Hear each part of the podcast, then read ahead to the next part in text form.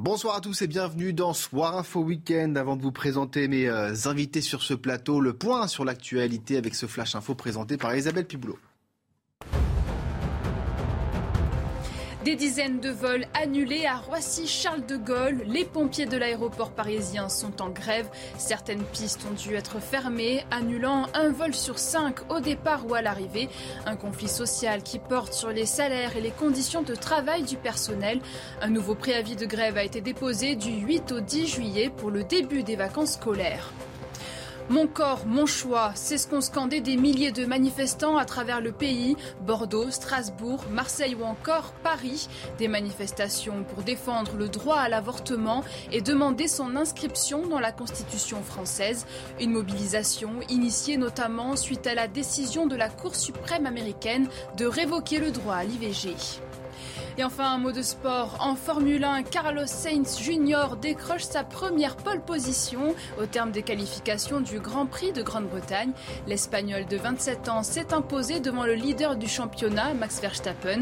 La deuxième ligne est revenue au monégasque Charles Leclerc et le Mexicain Sergio Pérez ferme la marche. De retour dans Soir Info Week-end, rebonsoir. Je vous présente mes invités tout de suite. Bonsoir Jean-Michel Fauvergue. Merci d'être avec nous sur ce plateau. Vous êtes cofondateur du groupe d'études initiatives sécurité intérieure, ancien patron du RAID et ancien euh, député. À vos côtés, Jean-Loup Bonamy. Bonsoir, Jean-Loup. Euh, vous êtes philosophe spécialiste en, géopolitique. Face à vous, euh, Lou Bonsoir, vous êtes analyste politique, directeur de l'agence publique. Tout à fait, merci. Bonsoir, merci d'être avec nous. Et Réginald Dalouche, bonsoir. On vous retrouve un peu, Réginald. Je suis très content d'être là. Vous étiez très souvent là pendant le Covid. Hein, ah oui, pendant le Covid, oui. Ça revient, ça revient un peu. Mais là, c'est sur euh, les urgences. On a beaucoup de, beaucoup de questions à, vous poser. Euh, les urgences qui sont euh, à l'agonie. Il y a eu cette mission flash qui a été commandée par le gouvernement avec 41 mesures qui ont été retenues. J'aimerais qu'on regarde cette carte de France tout de suite qui montre euh, tous les services d'urgence qui euh, ont prévu de fermer cet été. Donc si vous habitez euh, pas loin de Grenoble, pas loin de Manosque, pas loin de Lavore, eh bien n'allez pas aux urgences parce qu'ils seront fermés. C'est une, catastrophe à l'échelle de, l'Hexagone. Réginal, peut-être c'était annoncé? Ce, problème, ce problème, on le connaît. ça fait des années que ce, problème existe. On savait bien qu'à un moment, et la crise du Covid a, totalement euh, fait exploser le, dispositif. En fait, le, problème, il, est comment? Bon, la mission Brown, il faut être clair, c'est une mission euh, flash, comme l'a dit le président, ah euh, pour essayer de trouver, d'un point de vue conjoncturel, des solutions rapides. On appelle les retraités, on permet aux. C'est le plan Marshall, quoi. C'est plan Marshall, il y avait beaucoup d'argent. Ouais. C'est différent. on, a, des finances qui sont, qui sont quand même complexes en ce moment. Mais je crois que le, plus gros problème, c'est notre hôpital. Et c'est aussi les statuts euh, qui gèrent l'hôpital, qui sont et le personnel de l'hôpital, qui sont qui est le statut de la fonction publique hospitalière, et qui fait qu'aujourd'hui ce statut qui a bien fonctionné euh, jusqu'à jusqu'à quelques années ne correspond plus à la réalité. C'est-à-dire qu'au fond aujourd'hui, très difficile, même si on a la vocation, d'embrasser une carrière médicale, hmm. que ce soit infirmière, sage-femme, médecin, parce que qu'il a pas les métiers sont plus attractifs. Ah non, le métier sera toujours attractif. Tous les soignants le font.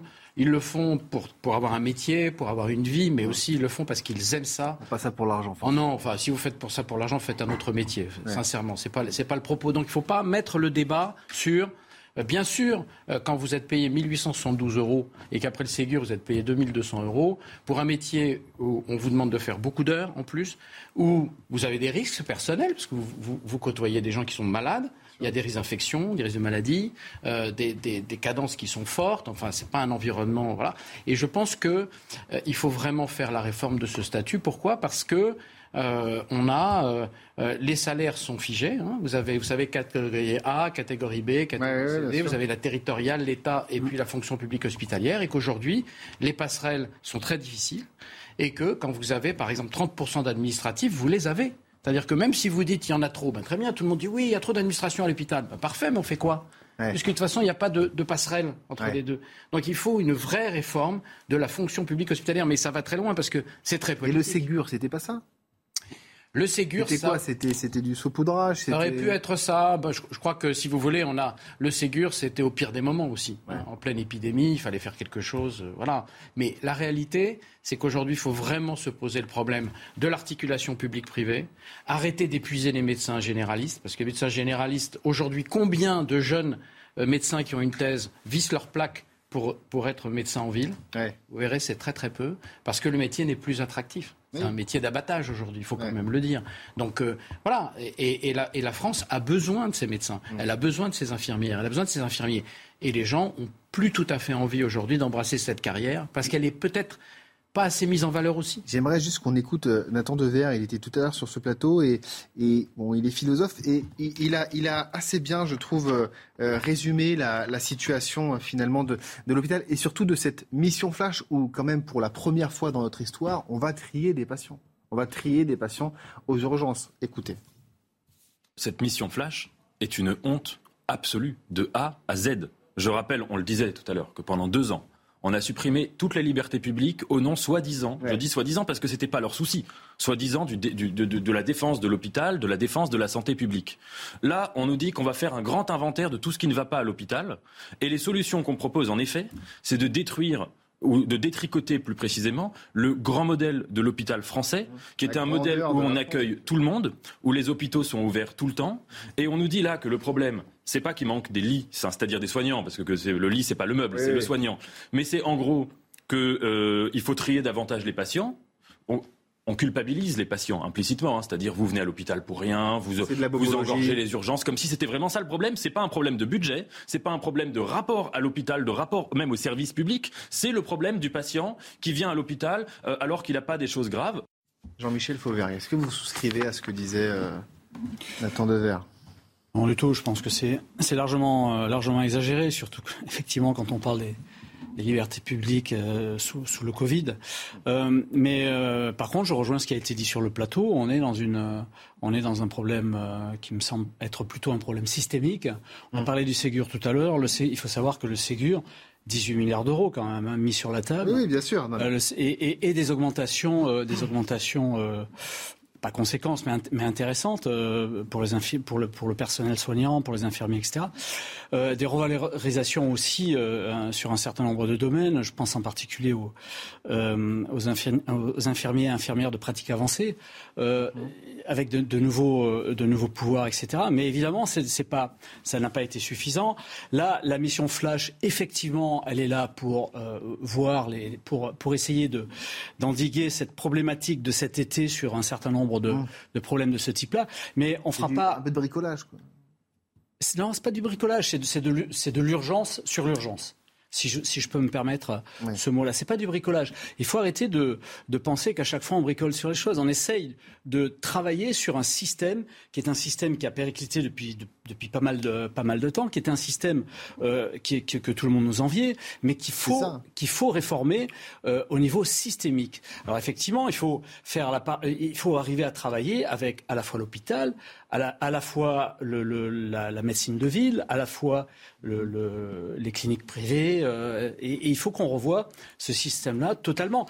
Parce que s'il s'agissait, s'il s'agissait, et ça a été, ça a été dit, s'il s'agissait de mettre de l'argent, et s'il s'agissait de recruter, à un moment où on n'arrive pas à recruter, on n'arrive pas à recruter ni des infirmières, ni des policiers, ni des enseignants. On arrive à pourquoi en fait personnes. Parce qu'il y a aussi des crises de, de vocation. Les métiers à vocation n'attirent plus d'une manière générale. On a des crises à vocation, mais il n'y a pas que ça qu'on n'arrive pas à recruter. Dans le domaine, dans le domaine privé, à chaque chef d'entreprise que vous allez voir, vous verrez qu'ils n'arrivent pas à recruter non plus. Pourquoi il y a, du chômage Il y a aussi peut-être une problématique de, valeur du travail aussi, mais, ça c'est un autre, un autre système. Mm. Mais pour en revenir à la, aux, urgences en particulier et au système hospitalier euh, en général, c'est une réforme systémique auquel il faut s'atteler, revoir le système complètement effectivement avoir euh, des, des, déroulés de carrière qui attirent les gens et qui soient plus ah plutôt que de payer immédiatement. Certes, il faut payer, mais... Jean-Loup Bonamy, le système hospitalier français, c'était quelque part la grandeur. Enfin, c'est ce qui faisait aussi, ça partie de la grandeur de notre pays, qui était enviée à l'international un peu, un peu partout. On voit que c'est plus le cas. Oui, bah, c'est une manifestation de ce que de ce que on pourrait appeler le grand délitement. C'est-à-dire que vous voyez bien que la France, c'est globalement, alors il reste d'honorables exceptions, mais c'est globalement un pays qui est en train de s'effondrer sur lui-même. Et la crise des vocations, d'ailleurs, en témoigne. Peut-être un peu caricatural. Non, non, c'est pas du tout caricatural. Les élèves en mathématiques, les élèves français, c'était en mathématiques, c'était les meilleurs du monde dans les années 70. Aujourd'hui, ce sont les avant-derniers de l'OCDE. Vous voyez bien qu'il s'est passé quelque chose. Mm. Bon, l'hôpital, vous voyez bien aussi que là, il se passe quand même quelque chose de spectaculaire et qui, en effet, comme ça a été très bien dit, est systémique et devrait nous interroger. Et donc, le, temps du bricolage est passé. En fait, il y a toute une série de problèmes on n'aurait pas assez de toutes les missions pour énumérer la liste des problèmes qui mm. convergent pour euh, détruire l'hôpital public. Mais euh, moi, je peux vous donner des dizaines d'exemples. Je peux, on peut parler d'un problème qui est localisé, qui touche pas toute la France, mais par exemple le problème des zones frontalières de la Suisse ou du Luxembourg. Bon, le, vous, habitez de, vous habitez à la frontière suisse ou à la frontière luxembourgeoise, dès 5 heures du matin, il y a une queue ininterrompue de frontaliers qui mmh. vont travailler en Suisse ou au Luxembourg. On gagne deux ou trois fois plus. Été le cas. Dans ces voitures, il y a des infirmiers euh, qui ont été formés avec l'argent du contribuable français. Et dès que possible, ils vont travailler en Suisse ou au Luxembourg. Bon, c'est un exemple. Également, vous regardez, moi je regardais les chiffres, ce que l'hôpital, on ne peut pas dépenser pour tout. Donc ce que l'hôpital public dépense en bons de transport pour payer des taxis et toutes sortes de transports à, euh, aux usagers de l'hôpital, bah évidemment, c'est nécessaire de payer des ambulances ou des taxis dans certains cas, tout à fait. Mais quand vous en payez trop, quand vous en payez des sommes astronomiques comme c'est le cas en France, eh bien, vous ne pouvez pas payer pour tout. Vous ne pouvez pas payer aussi pour recruter des soignants, pour avoir des lits. Enfin, il y a une masse de problèmes systémiques. Vous y allez, je vous donne la parole dans un instant, mais Réginald, il, reste, il va rester un peu de temps avec nous. C'est pour ça que j'aimerais en profiter. Juste un point pour revenir sur la petite séquence que vous avez euh, montrée. J'invite euh, donc euh, le, philosophe que vous avez interviewé à aller aux urgences dans un hôpital parisien la nuit. Et vous verrez que le problème, c'est le mélange des genres. C'est-à-dire qu'on a de l'urgence médicale, mais on a beaucoup d'urgence psychiatrique. De la bobologie. il y a de la bobologie parce qu'on ne sait pas où aller.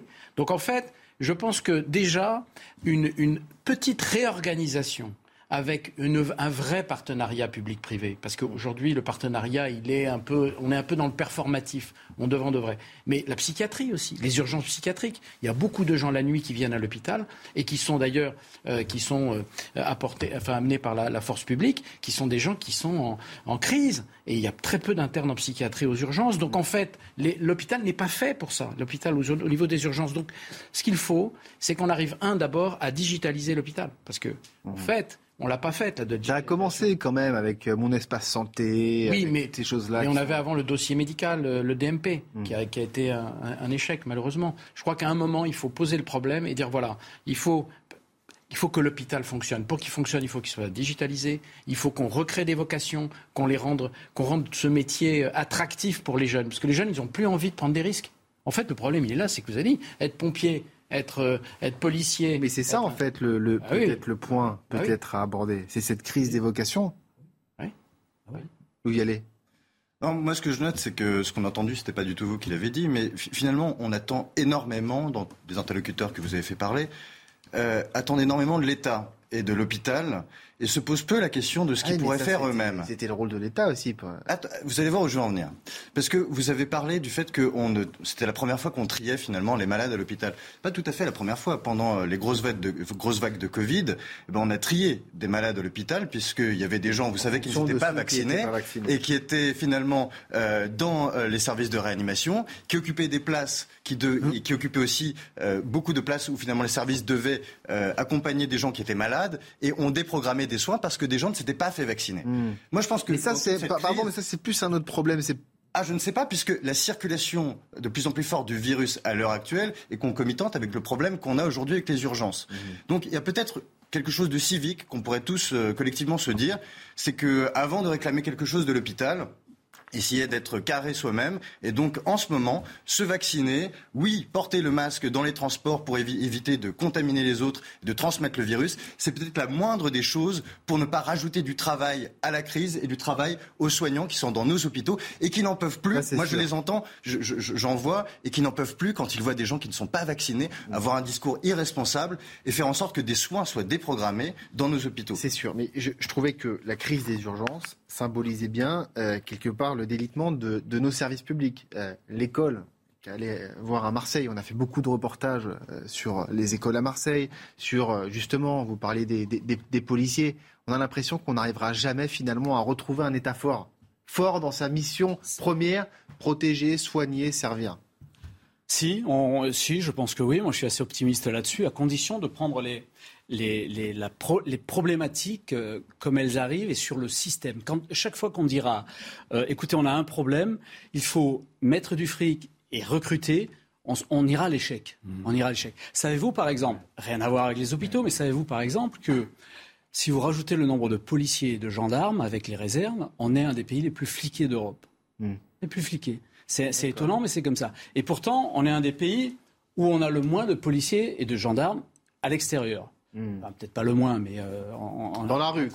Il faut donc réformer les systèmes. Les systèmes se réforment et en particulier se réforment aussi au niveau des administrations. Tout à l'heure, on, disait que les administrations de l'hôpital, c'est à peu près 34, 34 du, du, personnel qui est dans... Alors il faut des administratifs. Bien sûr. Mais en Allemagne, c'est 10 points de moins. Donc à un certain moment, il faut utiliser l'argent public et qui n'est pas euh, extensible, il faut l'utiliser pour l'opérationnel. Pour l'opérationnel à chaque fois. L'opérationnel, c'est-à-dire les, les, les, médecins, les infirmières, etc. Il faut l'utiliser pour ça. Il faut réformer les systèmes. Et je pense Parce que l'argent, il est là? Mais l'argent, la, la, France a euh, chaque année 1300 milliards d'euros de, budget, grosso modo. Euh, Avec près de 3 milliards d'euros de dette. Hein. Elle, elle, en dépense, elle en dépense à peu près la moitié pour les solidarités, il faut le savoir, c'est un des pays les plus solidaires. Mais la France est un pays qui est en croissance ces derniers temps, donc qui récupère de l'argent. Et il faut bien, bien évidemment profiter de cette, de cette manne financière pour réformer les systèmes. Sinon, on n'y arrivera jamais. Si on dit à chaque fois il faut mettre de l'argent, il faut, on n'y arrivera pas. on marque juste une toute petite pause. On, le flash info d'Isabelle Piboulot et je vous donne la parole juste après. Le Hezbollah libanais confirme avoir lancé trois drones vers un champ gazier en Méditerranée pour des missions de reconnaissance. Les appareils non armés ont été abattus par Israël. Un drone a été intercepté par un avion de combat et les deux autres par un navire de guerre. Ces dernières années, la découverte de vastes gisements gaziers en mer attise les contentieux frontaliers entre pays riverains. Kiev accusé d'avoir tiré des missiles sur le Bélarus, c'est ce qu'affirme Alexandre Loukachenko, évoquant une provocation. L'armée du président bélarus aurait abattu des missiles lancés depuis l'Ukraine, une déclaration qui survient en pleine spéculation sur une implication de Minsk dans le conflit entre Kiev et Moscou. 27 personnes portées disparues en mer de Chine. Leur navire a été coupé en deux par un typhon. Trois des 30 membres de l'équipage ont pu être secourus et hospitalisés. Selon les survivants, plusieurs personnes ont été emportées par les vagues avant l'arrivée du premier hélicoptère. Les opérations de sauvetage doivent se poursuivre dans la nuit si les conditions le permettent. pour n'importe quoi. Ginal Dalouche Justement, vous vouliez rajouter... Euh, oui, je disais que si on veut vraiment euh, faire une, réforme et, réformer la, fonction publique hospitalière, qui est quand même, quand vous regardez les budgets, vous avez parlé des transports, mais dans le, le, c'était un exemple parmi. Oui, tout à fait. Non, non, mais c'était pas un reproche. Hein, c'était pas un reproche. Euh, mais dans le budget aujourd'hui de la sécurité sociale, 55% c'est l'hôpital et 75% des 55% c'est de la masse salariale. Donc on a des marges de manœuvre là-dessus, mais il faut qu'on puisse avoir de la souplesse. Aujourd'hui, il n'y a pas de souplesse. Parce mm. qu'on a les A, les B, les C, les D. On a... Et deuxième point, deuxième point, si on veut un peu régionaliser, parce que les régions peuvent se... Il y a les ARS, mais il y a aussi des régions qui peuvent intervenir au niveau financier en fonction des spécificités. On ne traite pas les gens de la même façon dans certaines pathologies au nord qu'au sud. Oui, bien sûr. Mais, mais, il faut aussi parler avec les syndicats, parce que les syndicats sont assez centralisés. Il faut vraiment le faire avec eux. Il faut le faire tout de suite. Et je pense que cette réforme, elle peut prendre 3-4 ans. Euh, une, mandature hein, quasiment. Euh, mais il faut le faire dès maintenant parce que sinon ça ne tiendra pas. Oui, moi ce que je note, vous avez parlé de, l'appui des régions, hein, n'est-ce pas? Euh, C'est que aussi dans le contexte de crise dans lequel on est, il y a aussi le rôle du département qui est revalorisé. Évidemment, le département s'occupe, vous savez, euh, pendant longtemps on disait on ne savait pas trop à quoi servait cet échelon territorial, pris entre les communautés de communes, les régions. Et en réalité, le département s'occupe de l'autonomie des personnes âgées, des personnes handicapées, de la protection maternelle et infantile. Et dans cette crise, le fait de miser sur aussi la complémentarité avec les régions et euh, avec les hôpitaux, je pense que c'est euh, un bon rôle pour ces départements qu'on déclarait morts il y a encore quelques années et qui aujourd'hui, aujourd'hui finalement retrouvent une forme de légitimité. Jean-Loup Bonamy, vous êtes professeur oui. de philosophie dans un lycée Dans un lycée, sur le terrain. Beaucoup parlent aujourd'hui d'une société qui euh, s'américanise, à la fois dans le système de santé, à la fois dans le système éducatif, c'est-à-dire avec un désengagement de l'État assez fort dans certains territoires. Alors justement, on expliquait que c'était l'inverse qu'il fallait faire, mais vous, vous le constatez aussi, j'imagine, euh, dans votre lycée, autour de... Euh, en tout cas dans votre milieu, avec vos confrères qui n'arrêtent pas de répéter qu'ils n'ont plus les moyens euh, de transmettre l'enseignement de bonne façon. Bah, je ne sais pas trop si ça s'américanise. Ce que je constate, c'est que ça s'effondre. Voilà. Oui, mais, oui, mais ce que je veux dire, c'est que c'est que, que ça s'effondre. Le système s'effondre sur lui-même. Oui, mais il y a un désengagement de l'État ou pas? Euh, bah, il y a un désengagement de l'État, euh, oui et non. En fait, je vais redire euh, d'une façon légèrement différente. La même chose que vous avez dit. non, ce qu'a dit mon, ce qu'a, ce qu'a dit mon, mon voisin. Euh, c'est-à-dire que euh, l'État, d'un certain côté, ne se désengage pas puisqu'il met des masses énormes d'argent euh, sur la table. La France, c'est le pays où, en pourcentage du PIB, la dépense publique est le plus élevée au monde. Hmm. Donc, c'est un pays où la dépense publique est énorme. Très bien, c'est la tradition française. C'est un pays où le taux d'imposition, euh, le taux de prélèvement obligatoire, ce que vous payez comme impôt, est énorme. Et c'est un pays où désormais la dette est énorme.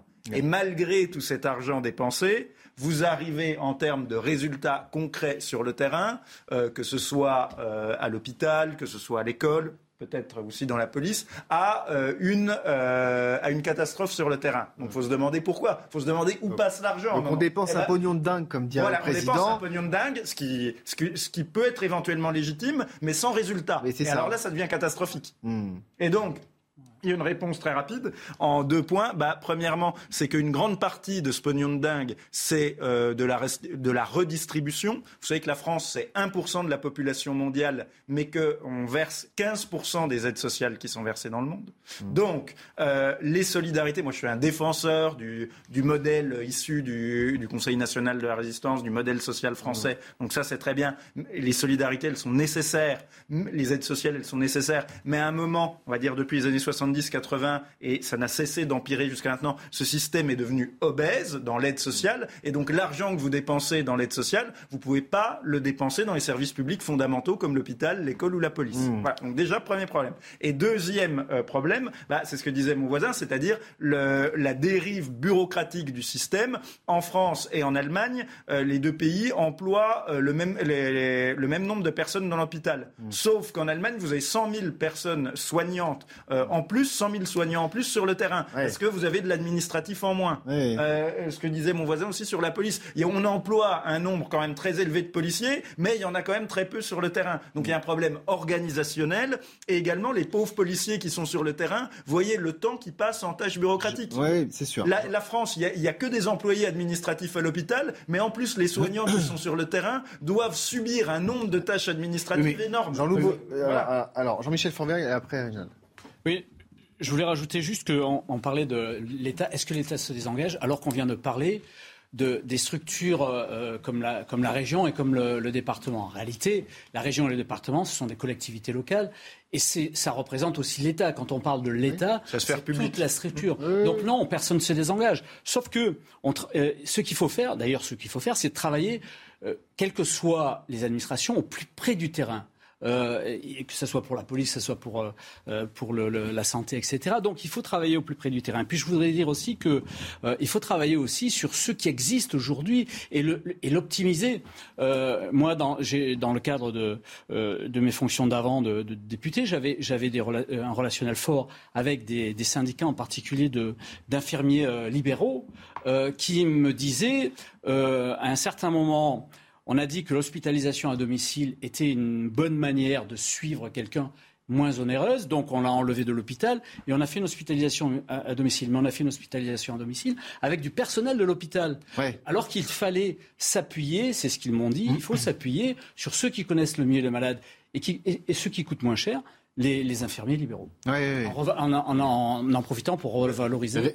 Juste deux points rapides. reste trois minutes. Oui, rapidement. D'abord, je, tiens à dire que encore aujourd'hui, en 2022, il vaut mieux être malade en France que dans les autres pays. Non, mais ça, on est d'accord. Je voyage beaucoup et malgré le délitement, franchement. Oui, mais ça ne va pas durer longtemps. et c'est important d'en parler pour justement préserver ça. Tout à fait. Préservons ça, mais, mais, les gens font vraiment du bon boulot. Deuxièmement, euh, il y a le problème des normes. On parlait des administratifs. C'est pas qu'il y a il y a plus d'administratifs. Mais pourquoi? Parce qu'on a on a un Parlement, je suis désolé de le dire, qui n'arrête pas de pondre des lois qui font que les gens doivent vérifier un certain nombre de points. Les normes sont incroyables. C'est-à-dire, il y a les normes européennes, mais la transposition, la transposition, il faut qu'on se défende là-dessus. C'est-à-dire qu'il y a des normes à l'hôpital qui. Euh, bien sûr, il y a des normes. Il y a vous fermer des lits parce que s'il y a moins de temps de soignants, vous êtes obligé de fermer des lits. Hmm. Si une maternité fait ah moins de 400 euh, de 400 accouchements, il faut qu'elle. Je veux dire, à un moment à un moment, il faut faire un adjournamento. Et peut-être, peut-être que cette mandature qui est un peu, euh, un peu, un, peu nouvelle, un peu hybride, un peu hybride, Va, faire en sorte que justement, on va peut-être avoir une pause réglementaire. Et on va pouvoir se poser les vraies questions parce que la santé, elle est ni de gauche ni de droite. À condition que chacun ne veuille, ne veuille pas rajouter des, Non, non, mais attendez, si, si nos députés... L'inflation normative. Si nos députés ne prennent pas leurs responsabilités, quel que soit leur, leur, leur bord, vu la, situation dans laquelle nous sommes, c'est sûr que nous allons dans le mur. Bon, euh, vous avez travaillé justement euh, à l'hôpital. Est-ce que vous voulez faire peut-être un petit dégagement sur le Covid oui. Euh, est-ce que là vous êtes médecin généraliste Est-ce que vous, observez une, une, on va dire, forte augmentation C'est un athlète. Ce Covid-là, c'est un athlète. Il est très contagieux, il n'est pas très méchant. je l'ai eu il y a trois semaines, il m'a quand même bien secoué. Voilà, il est très contagieux, donc il a fait fièvre, tout, nausée, pour avoir des diarrhées aussi également. Euh, et donc, euh, mais c'est un vrai champion de la contagion. D'accord. Donc les masques, oui, dix fois oui. Je reprends ce que vous dites. Mettez-les. Parce que de toute façon, ce, dont on s'aperçoit, c'est qu'on n'est pas obligatoire. C'est pas parce que vous l'avez eu dans trois semaines que vous l'aurez pas dans trois semaines. Ah bon? C'est-à-dire, bah, c'est le problème de l'immunité vis-à-vis hein. de ce BA5. C'est-à-dire que euh, l'immunité n'est pas, n'est pas certaine. Voilà. Mais ça n'empêche pas que les personnes qui ont des comorbidités ou qui sont plus âgées doivent se Et vous envoyez vraiment passer chez vous des, Oui, bien sûr, des Covid, oui. Bien sûr. Bien sûr. Et j'en vois aussi passer qui ne le savent pas. D'accord. Voilà, parce que c'est, il y a des gens qui n'ont strictement aucun symptôme. Donc il faut, il faut continuer à faire très très attention. Surtout pour les parents âgés et les gens qui ont des comorbidités, euh, diabète, maladie cardiaque. Merci en tout cas, Réginald Dalou, d'être passé sur, sur ce plateau parce que vraiment, cette question des urgences, c'est quand même. Euh, Elle est fondamentale. Fondamentale, absolument. Merci. On marque une toute petite pause et on continue notre débat dans un instant. tout de suite. De retour dans Soir Info Week-end avant de vous représenter mes invités, le Flash Info euh, de Isabelle Piboulot. La septième vague de Covid-19 s'intensifie, les hospitalisations des personnes âgées augmentent. Selon Santé publique France, ils sont encore trop nombreux à ne pas avoir fait leur deuxième rappel, soit leur quatrième dose. Mais d'après Doctolib, les réservations pour les doses de rappel qui stagnaient depuis deux mois sont reparties à la hausse. Le gouvernement précise son plan de résilience. Les entreprises pourront déposer leur demande d'aide d'urgence gaz et électricité à partir de lundi, un moyen de compenser la hausse des prix de l'énergie due à la guerre en Ukraine. Ce coup de pouce vise à soutenir la compétitivité des entreprises et à éviter les arrêts de production des sites les plus consommateurs de gaz et d'électricité. Troisième tour de Wimbledon, exploit signé Alizé Cornet. La Française, 37e mondiale, a battu la numéro 1 Iga Swiatek. La Polonaise s'est inclinée en 2-7, 6-4, 6-2, mettant ainsi un terme à la série de ses 37 victoires consécutives. Lundi, Alizé Cornet affrontera donc en huitième de finale l'Australienne Ayla Tomjanovic. De retour dans Soir Info Week-end avec euh, notre nouvel invité Jonathan Sixou. Bonsoir. Vous êtes journaliste à causeur. Merci d'être euh, avec nous. On a parlé des, urgences. Sujet fondamental maintenant. On va parler de notre président de la République, parce que c'est important aussi. Euh, il, était, il a passé du temps à l'étranger, le G7, il était aussi au Portugal, et il nous a sorti un clip sur sa tournée internationale. alors vous allez voir, c'est une vidéo de la présidence de, la République qui a été dévoilée. Euh, regardez. c'est comment on arrive à avoir des sanctions qui empêchent la Russie de financer son effort de guerre. C'est ça le but de nos sanctions. Ce qui ressort de ce G7, c'est que ce n'est pas l'Ouest qui s'oppose au reste du monde, mais bien le camp de la paix contre celui de la guerre. La Russie ne peut ni ne doit gagner.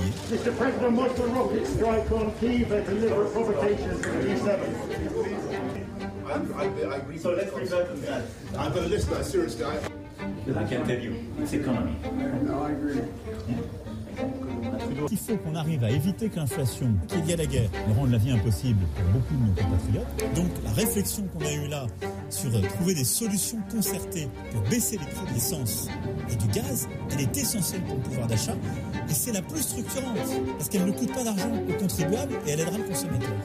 Voilà.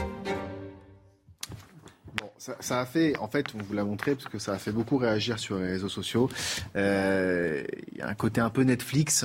Euh, un côté un peu, euh, voilà, peut-être nouveau mm. canaux de, de communication, mais président ou homme de télé-réalité? Un président ne devrait pas faire ça. Ah, qu'il y ait les coulisses, qu'on nous montre les coulisses d'un sommet international, euh, c'est très bien, c'est même très intéressant, très instructif. mais je l'attends de la part de France Télé, par exemple, que l'Élysée euh, accrédite des équipes pour euh, suivre les différentes, l'entourage du président de la République, son épouse, mmh. ses conseillers, etc. Là, ils sont parfaitement dans leur rôle. Qu'ils fassent en fait leur propre communication, que, l'Élysée qui poste une telle vidéo, c'est embêtant. J'étais moi-même gêné des, des, des, des vidéos montrant le candidat. Souvenez-vous, pendant la campagne, on avait déjà euh, cette euh, esthétique. Et qu'est-ce qui vous dérange? C'est la com avant tout. Encore une fois, je vous dis, c'est très intéressant de montrer les coulisses euh, d'un sommet international, mais ce n'est pas à la présidence de la France, de la République française, de mm. nous les montrer. Elle a, elle, a donné les accréditations à des équipes de télé pour le faire. C'est pas à elle de communiquer sur ça. Et c'est ça qui me gêne énormément. Jean-Michel Fauvergue, vous avez été député de la République en marche. Oui. J'ai suivi les clips de la campagne électorale aussi. Euh, moi, la, com me dérange quand elle repose sur peu de choses ou pas grand-chose. Ouais. Et, quand, elle, quand elle est roborative. Euh, une com comme ça ne me dérange absolument pas. C'est que c'est assez surprenant, c'est assez vivant, il y a une musique derrière. Ça me surprend pas parce que ça résume l'ensemble de ce qui a été fait pendant une semaine. oui, pendant un sommet au sommet où le président de la République s'est absenté de, la France, du territoire national, mmh. pour aller travailler sur les affaires internationales. Et on voit que, euh, effectivement, c'est sans doute une mise en scène de l'Élysée, mais mmh. euh, on voit que euh, Emmanuel Macron qui vit ces derniers moments de, à la tête de, l'Europe, parce que il est pour six mois, donc il a, il a, passé, le, il a passé le relais. Et eh bien, on voit qu'il est très actif euh, dans ce domaine-là. Et c'est une bonne chose que d'informer euh, les gens de cette manière-là. Donc c'est une com euh, moderne. C'est plus un communiqué de presse, en fait, sur ce qu'on a fait. C'est une vidéo. On est, plus, sous De Gaulle ou, Pompidou. Donc on, on, évolue sur ces choses-là. Moi, je suis pas, je suis pas du tout dérangé par ça. Au contraire, bien au contraire. Oui, en quelque sorte, vous nous demandez de faire un peu la police du style. De, ah, Non, mais moi, je suis très heureux de faire la police du style. Pour une fois que je non, mais bon, c'est vrai que c'est. Non, mais c'est des nouveaux codes de ah, communication. alors, moi, il y a plusieurs choses euh, dans, ce clip, si on, si on, doit en parler euh, un, petit peu. D'une part, la première chose que, que, j'ai pensé en voyant ce clip, c'est qu'il m'a rappelé, vous vous souvenez, de, le clip de campagne d'Éric Zemmour, avec euh, une musique forte derrière, hein, une forme de dramatisation. Et moi, c'est pas vraiment ma tasse de thé. En revanche, moi je vous rejoins assez, c'est-à-dire que du moment qu'on parle des problèmes de fond, c'est-à-dire en gros le G7 était uni, on est dans une guerre qui est quand même euh, assez euh, inédite sur notre propre continent. Et surtout, le principal des problèmes, c'est comment accrocher l'attention bah, des Français. Et aujourd'hui, bah, les formes de communication, c'est peut-être pas ce que vous regardez. Moi, je suis pas vraiment un abonné Netflix dans oui, oui, oui. Mais en l'espèce, il est vrai qu'on rencontre beaucoup de jeunes et de moins jeunes bah, qui passent leur après-midi à faire ou leur dimanche après-midi à faire le Netflix and chill. Donc, a priori, bah, ils s'adressent aux, Français qui ont après tout de plus en plus ce tempérament. Netflix et MyCanal d'ailleurs. Euh, et voilà, et MyCanal. Euh, et on défend Canal Plus ici, on les adore. Surtout MyCanal. Tant mieux. Bravo Canal pour la production euh, cinématographique française. Mais si l'esprit du temps est à ça, Écoutez, il s'agit de, il s'agit de communiquer sur ce qu'on fait. Mais on voit que ça ne marche pas. Vous voyez les, les, les, les sondages aux dernières élections, les jeunes sont parmi les premiers abstentionnistes. Donc qu'on aille les pêcher. avec les jeunes qui regardent Netflix, c'est ça. Oui, mais alors c'est embêtant. On parlait de, de, de, de, draguer une nouvelle, euh, un nouveau public, si je puis dire. Euh, si on parle de guerre, si on parle de conflit international, il y a des morts, il y a des problèmes géopolitiques considérables qui se posent. J'aimerais qu'on responsabilise davantage les citoyens et les citoyens en devenir, plutôt que de sérieux. Que, ben oui, exactement. Jean-Loup les drague. Je crois, je crois que juste qu'on les informe. Excusez-moi. On capte Non, mais je vais, alors je vais faire le. Alors, qu'est-ce que vous allez nous faire, Jean-Loup J'ai peur. La forme et le fond. bah, la forme, puisque c'est ça dont vous voulez parler. Euh, moi, je n'ai rien mais contre. Non, mais je n'ai rien contre ce clip, contre ce style. Euh, voilà, je, je pense qu'il faut utiliser euh, les moyens les plus efficaces et les moyens de son temps. Euh, le général de Gaulle, à son époque, il a utilisé les, les moyens les plus modernes. En 1940, il a utilisé la, la radio, la, la radio, TSF. Euh, ça a été l'un des premiers dans le monde occidental à utiliser la télévision. Il n'a pas Donc, fait de French Cancan, quand même. Je trouve que utiliser euh, sur le utiliser un clip là qui est plutôt bien fait, qui est dynamique, qui est efficace, euh, ça c'est très bien ça ne me dérange pas du tout. Mais par contre, deuxième problème, c'est que, c'est que ce n'est que de la com qui est là, non pas pour mettre en valeur une action réelle qui aurait des résultats efficaces et concrets, mais pour mettre en valeur du vide et quelque chose qu'on pourrait appeler un échec. Voilà, c'est ça Alors, le problème. Pas, c'est pas ce que forcément disait, du vide. Vous savez, mais c'est le, le, politologue Arnaud Benedetti, il a une formule pour définir le macronisme. Il dit le coup de com permanent. Bah, c'est ça, c'est-à-dire Emmanuel Macron, il est président d'un pays dont on disait il y a dix minutes que ce pays est en train de s'effondrer sur lui-même. On l'a vu là avec ça, Boris. Ça c'était vous qui ça, c'est vous. Non, mais, bon, voilà. mais on l'a vu, on l'a vu avec Boris Johnson. Singulier, on l'a vu avec Boris, la côte à côte avec Boris Johnson dans ce clip. Mais en fait, la vérité, c'est qu'il y a euh, toute une série de tensions avec Boris Johnson, et notamment parce que le président de la République, ah il est totalement incapable d'assurer la sécurité des supporters anglais aux portes de Paris. Euh, il nous parle du conflit en Russie, mais le problème, c'est que la France a perdu, la voix française ne porte plus du tout mmh. sur ce qui se passe en Ukraine. Et que la voix, par exemple, des, euh, des Turcs des, ou des Israéliens, ou de, de, classiquement des Américains, elle porte infiniment plus que la voix de la France qui ne compte plus. Il dit que la Russie ah ne peut pas et ne doit pas gagner. Euh, le problème, c'est que les Ukrainiens sont en train de perdre dans le Donbass. Voilà, ça ne repose. Ce clip vient masquer, enfin, mais un immense vide, un vide abyssal et intersidéral. C'est ça le problème. Si ce clip, le même clip avec le même style, la même musique, oui. mettait en valeur à une forme de réalité, à une réalité, sur... une efficacité, mais on pourrait applaudir. Non mais, mais Jean-Loup, vous êtes là... un peu excessif quand même dans votre mais non, attaque. Non, non, mais si, non, parce pas que du tout. On a des téléspectateurs qui nous écoutent et qui de fait vont croire ce que vous dites. Et mais parce que ce que je dis, c'est la réalité. Non, mais non, la réalité, c'est la suivante. On a un, un président, notre, notre, président de la République, qui vient de terminer la présidence de l'Union européenne, qui a été, genre, on le remarque, on le note, il y a vraiment aucune, euh, je veux dire, subjectivité de ma part. Ça a été salué unanimement de la part des 27. A priori, il a rempli tout son agenda pendant la présidence de l'Union européenne et il a Dont on ne voit aucun résultat concret. Vous avez un sondage qui a, été, qui a été publié extrêmement récemment par, je crois, Oxford, qui révélait que eh bien, le président de la République française, qu'on le veuille ou non, c'est celui qui suscite le plus de confiance de la part de la plupart des dirigeants mondiaux. Mmh. Donc ça, ça, contredit absolument ce que vous dites. Ah oui, bah ça semble pas. Avec le je suis en désaccord avec. Bas, euh, je suis en désaccord avec l'accord de libre échange qui veut signer avec les pays du Nord, par exemple. Mais moi, j'ai pas l'impression que les pays étrangers nous respectent beaucoup. C'est votre impression, c'est pas les sondages qui sont faits auprès des dirigeants étrangers.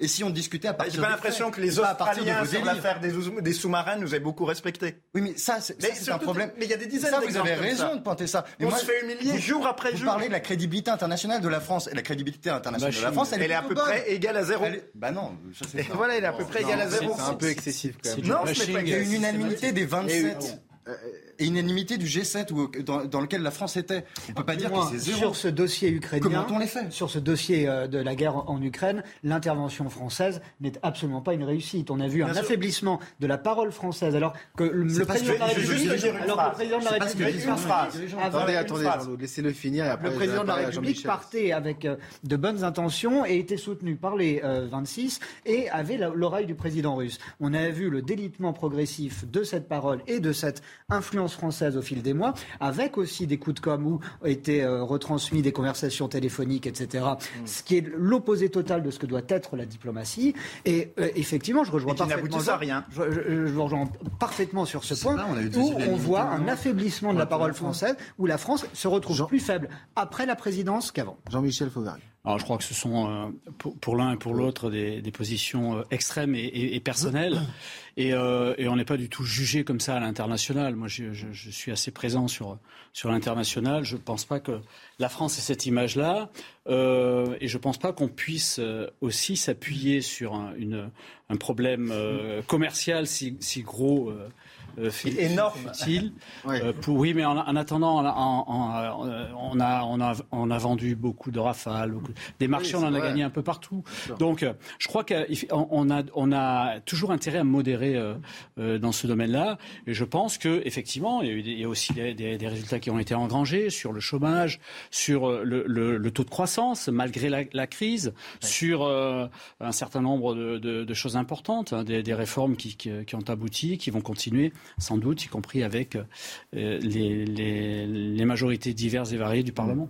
Bon, c'est sûr qu'il. je, vais vous donner euh, deux phrases dans, deux domaines différents. Celle-là, ça concerne aussi François Hollande et ensuite Emmanuel Macron. Vous avez un pas, pays, pas trop long. Hein. Un pays, par exemple, qui s'appelle la Syrie, qui est, euh, dont la France était l'ancienne puissance euh, mandataire durant l'entre-deux-guerres. Il y a eu une guerre civile en Syrie. La France, qui avait avant euh, avec le général de Gaulle, avec Pompidou, avec Mitterrand, avec Jacques Chirac, une voix très forte dans le monde arabe, n'a absolument pas compté dans le règlement de la crise syrienne, qui a été réglé par les Russes, les Turcs. Non mais voilà. Parce que l'ordre mondial, l'ordre mondial s'est déplacé. Non mais deuxièmement, bah oui à notre détriment, il s'est déplacé à notre détriment, c'est exactement ce que je dis. Et plus autant de l'AOF. Et, et euh, non mais deuxièmement, et deuxièmement, euh, c'est-à-dire si vous regardez les chiffres, oui on parlait du chômage, de l'inflation, mais si vous regardez les, les, vrais chiffres, ceux qui comptent vraiment, par exemple les chiffres du commerce extérieur, vous voyez que la France, c'est le pays qui a le plus lourd déficit du commerce extérieur dans l'Union européenne. Les, les, Italiens, ils étaient dans la même situation déficitaire que nous il y a 10 ans. Aujourd'hui, ils sont repassés à l'excédent.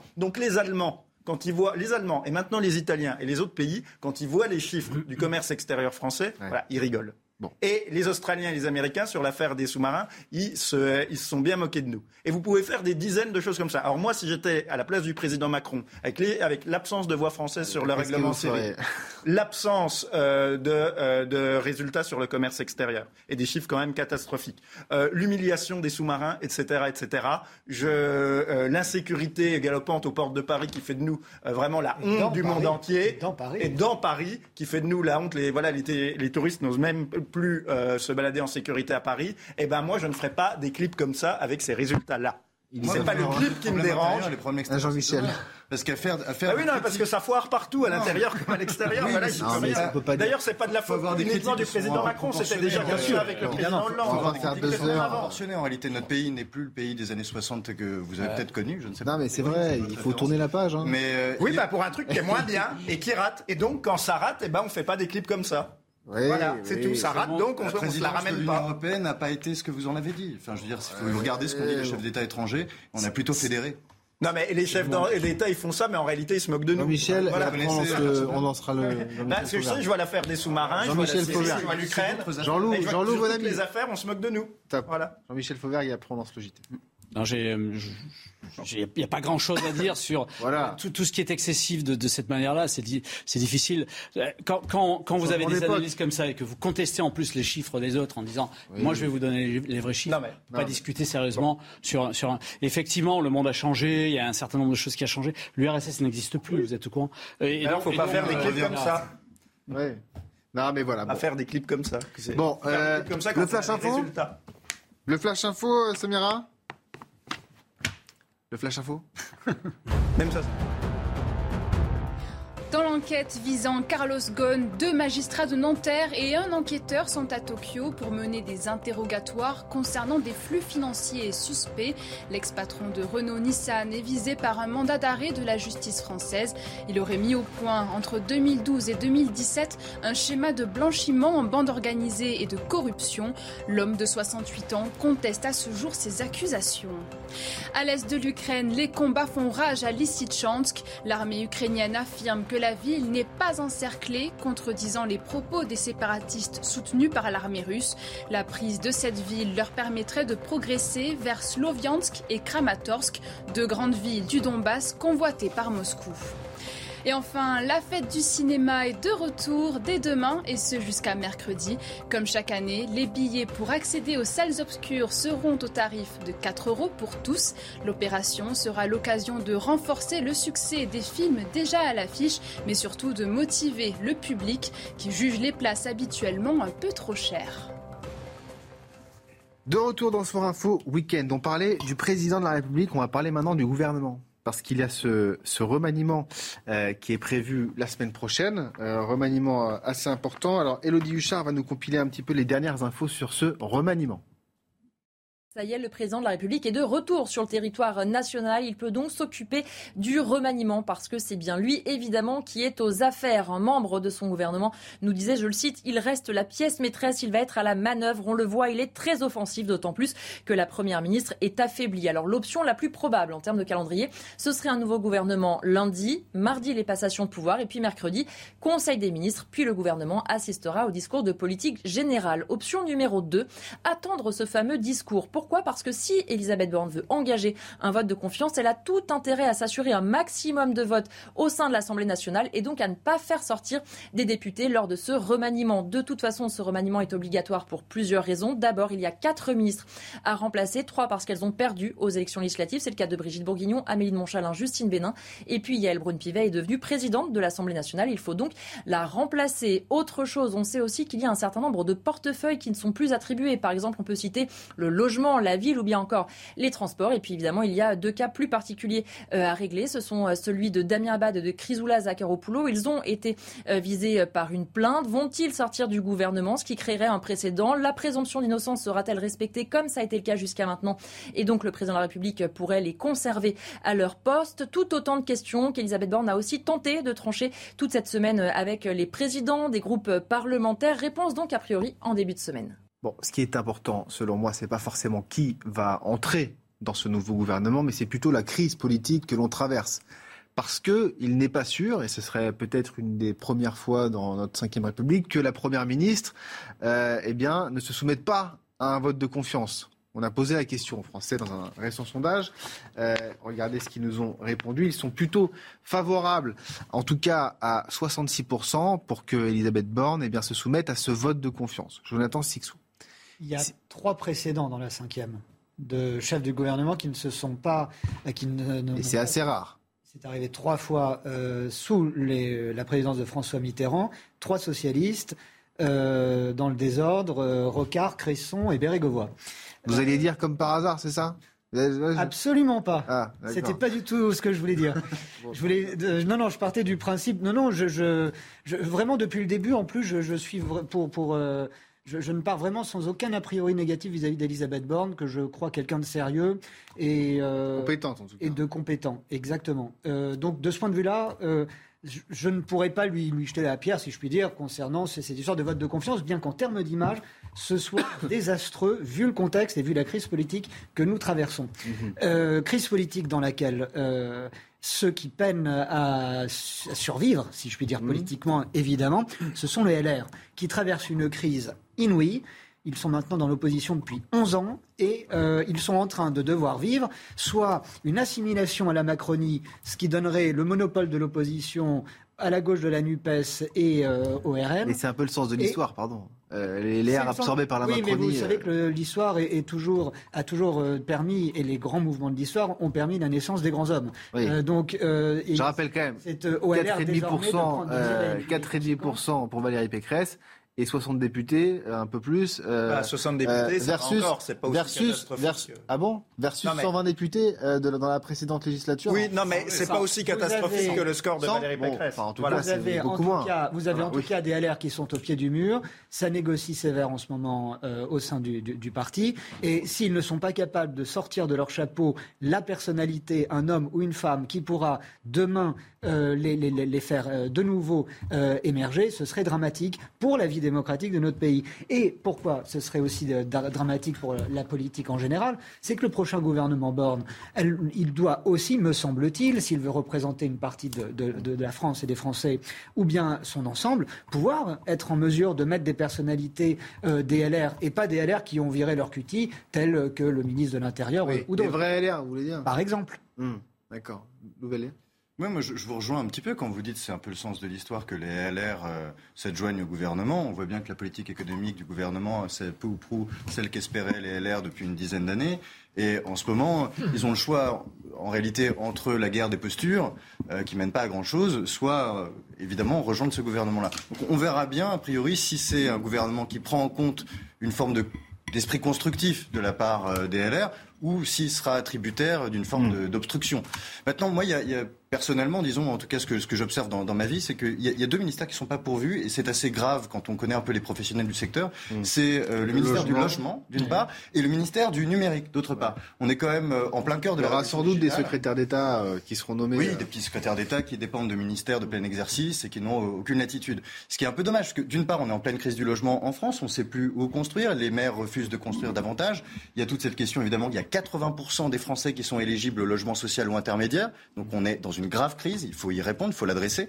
La deuxième chose, c'est le ministère du numérique. On est en plein âge euh, d'or, disons, du numérique. C'est la quatrième révolution industrielle. C'est nos futures industries. Dans les années 60, est-ce qu'on aurait pu être contre le TGV Est-ce qu'aujourd'hui, on peut être contre ces nouvelles technologies qui sont aussi euh, porteuses de, de, nouvelles industries, de nouveaux emplois? Il faudrait un ministère du numérique, selon vous? Il faudrait évidemment un ministère du numérique. C'est des choses qui sont, par exemple, étudiées aux États-Unis. Ça va à la fois de l'industrie à la cybersécurité. Et vous voyez bien qu'on n'est pas seulement dans une guerre, ou en tout cas euh, dans un conflit ouvert avec la Russie à l'Est, on est aussi dans une cyberguerre totale. Et donc évidemment qu'on a besoin de rapports quotidiens faits au, président de la République par un ministre et son cabinet.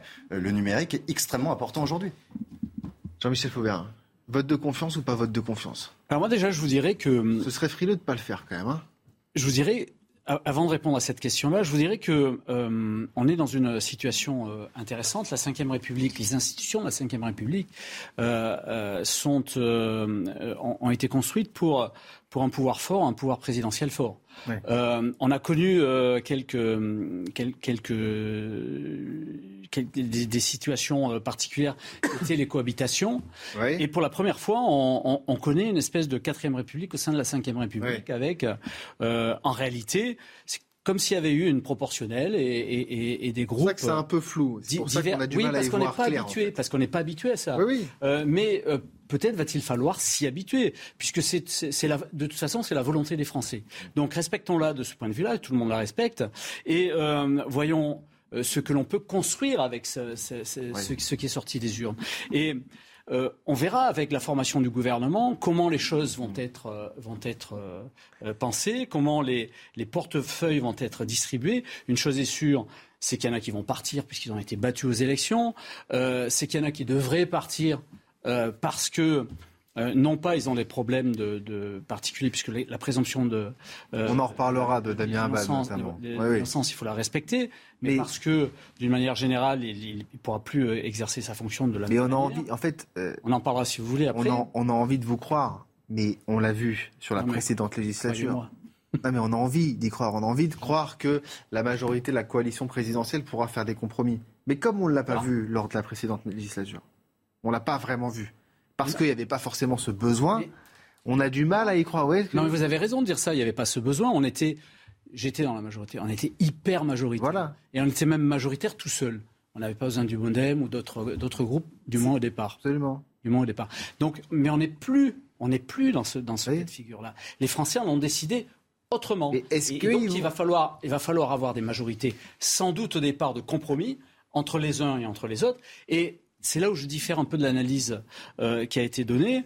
Je ne pense pas que les LR, euh, alors les LR ont beaucoup baissé, bien évidemment, le résultat il est là, mais euh, ils, sont, ils, sont, devenus un, un, espèce de, de, parti pivot dont la majorité mmh. aura besoin, en particulier quand on va travailler sur, les, sur la sécurité. On est d'accord. On est d'accord. On est d'accord. Jean-Loup, bon ami? Non, bon, je n'ai pas, pas, suivi ça de très près, donc, mais je vais faire deux remarques peut-être un peu plus larges, comme là, j'ai pas vraiment suivi le dossier. Le fond, la forme, euh, c'est ça? Non, mais la, eh ben, la, première remarque, c'est une remarque sur les institutions. C'est-à-dire qu'on l'a oublié parce que ça fait longtemps qu'on n'a pas connu ce genre de situation de, de, majorité relative, mais les institutions de la Ve République, euh, voulues par le général de Gaulle, euh, par Michel Debré et par Capitan, ont été prévues pour euh, faire face à ce genre de situation. Et d'ailleurs, au début de la Ve République, les gaullistes n'avaient pas la majorité absolue. Donc, prévu comment ah la, euh, la, la, la, constitution de la Ve République a donné un grand nombre d'outils au président de la République. Euh, Alors lesquels Non, mais par exemple le 49.3. Oui, mais le 49.3, oui. vous pouvez plus le faire. Ah bah voilà, mais ah, laissez-moi finir. Je peux finir Oui, oui, vous pouvez. Et donc, tout ça a été prévu euh, par les pères euh, fondateurs de la Ve République. Le seul problème, c'est que la constitution de la Ve République d'origine d'origine, celle de 1958 et 1962. Elle a été détricotée à grands coups de réformes constitutionnelles absurdes, notamment celle de Nicolas Sarkozy. Et euh, du coup, aujourd'hui, c'est beaucoup plus dur parce qu'on a beaucoup moins les outils pour faire face à ce genre de situation, parce que la Constitution, elle avait été prévue pour ça à la base, sauf qu'entre-temps, elle a été détricotée et c'est plus vraiment la Constitution d'origine. Et deuxièmement, donc la Ve République est le, à bout de souffle. Le vrai vote qu'il faudrait euh, faire, donc moi je suis pour qu'il y ait un vote de confiance, mais surtout le vrai vote qu'il faut faire, c'est le vote du peuple. Il y a aussi l'une des clés de la Ve République, c'est le référendum. Ça fait 17 ans, depuis 2005, qu'il n'y a pas eu de référendum en France, alors que c'est l'une des clés de voûte des institutions de la Ve République. Il y a eu un référendum en 2005, on n'a pas tenu compte du résultat, et ça fait 17 ans qu'il n'y en a pas eu. Et après, on s'étonne qu'il y ait des crises du genre gilet jaune. Mais il faut aussi redonner la parole au peuple. un référendum sur quoi? Eh ben, sur ce que vous voulez, sur la retraite à 65 ans, sur l'immigration, euh, sur euh, le gouvernement des fuges. Non, mais choisir deux ou trois sujets emblématiques et euh, redonner la parole au peuple. D'accord. Donc il n'y a pas de. Bah, donc. Donc la renouer, pas suffisamment. Pardon. L'Assemblée nationale, on... Non mais vous n'aimez pas le peuple, vous êtes dans la populophobie. Ah, bah, vous avez peur de ce que va dire le peuple. Moi je suis désolé, les, députés ils ont été élus. Oui, ils sont mais les représentants du peuple. Mais la Constitution, elle nous dit, d'une part, il y a les élections, tout à fait normales et légitimes et importantes, et d'autre part, les référendums. Or, ce deuxième pilier, il n'y en a plus depuis On en reparle juste après la pub. Alors que c'est fondamental. On marque une toute petite pause. Restez avec nous, à tout de suite. Je vous ai pas répondu. Oui. Bon, de retour de retour dans son info, week-end. Non mais Samy, il a besoin d'un petit cours de droit Je me fais attaquer, vous voyez pas, mais je me fais attaquer par euh, Jean-Loup Bonamy pendant la pub de façon extrêmement lâche. Euh, ah non, non, non. Avant de lui répondre, euh, le flash info d'Isabelle Piboulot. Mon corps, mon choix, c'est ce qu'ont scandé des milliers de manifestants à travers le pays, Bordeaux, Strasbourg, Marseille ou encore Paris. Des manifestations pour défendre le droit à l'avortement et demander son inscription dans la Constitution française.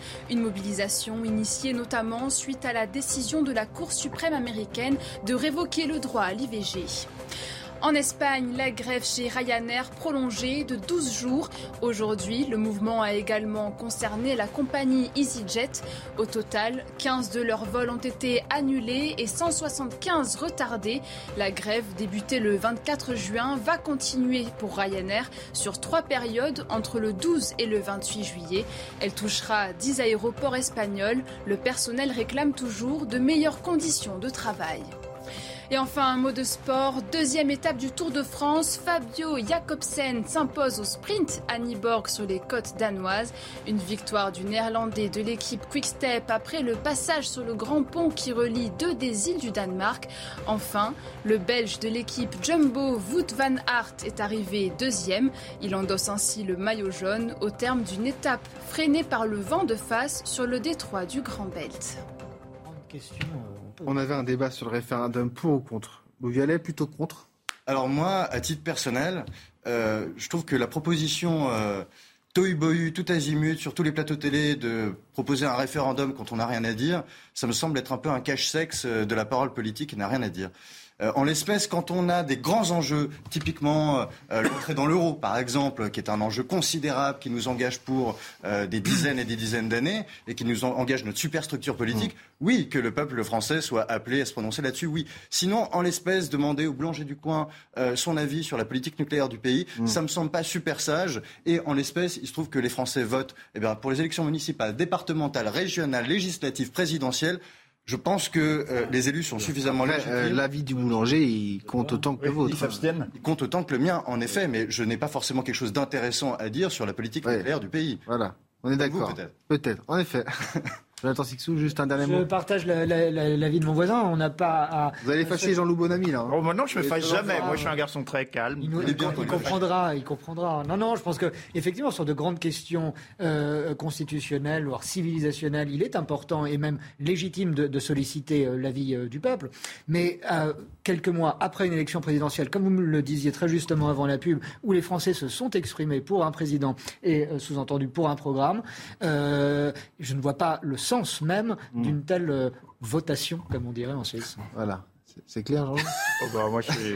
Ah, d'accord, mais surtout, euh, franchement, enfin, la remarque sur le boulanger du coin, en théorie, euh, je pourrais être d'accord, mais qu'en fait, quand on voit la faillite des élites, les décisions absurdes qui sont prises par des gens soi-disant qualifiés, vous voyez comme l'industrie française a été liquidée en 30 ans. voilà, il y aurait peut-être. Euh, grand déclassement. Non, et la politique, c'est pas des questions techniques, en fait. C'est vrai, c'est vrai. Bon, je voulais juste qu'on euh, ferme cette euh, page politique avec l'affaire d'Amir Abad, puisqu'on parlait du, remaniement euh, d'Amir Abad qui est accusé de viol et qui, eh bien, il y a une, cette enquête qui est ouverte. Est-ce qu'il faut qu'il parte ou pas du, gouvernement Rapidement, peut-être Jean-Michel Fauvergue.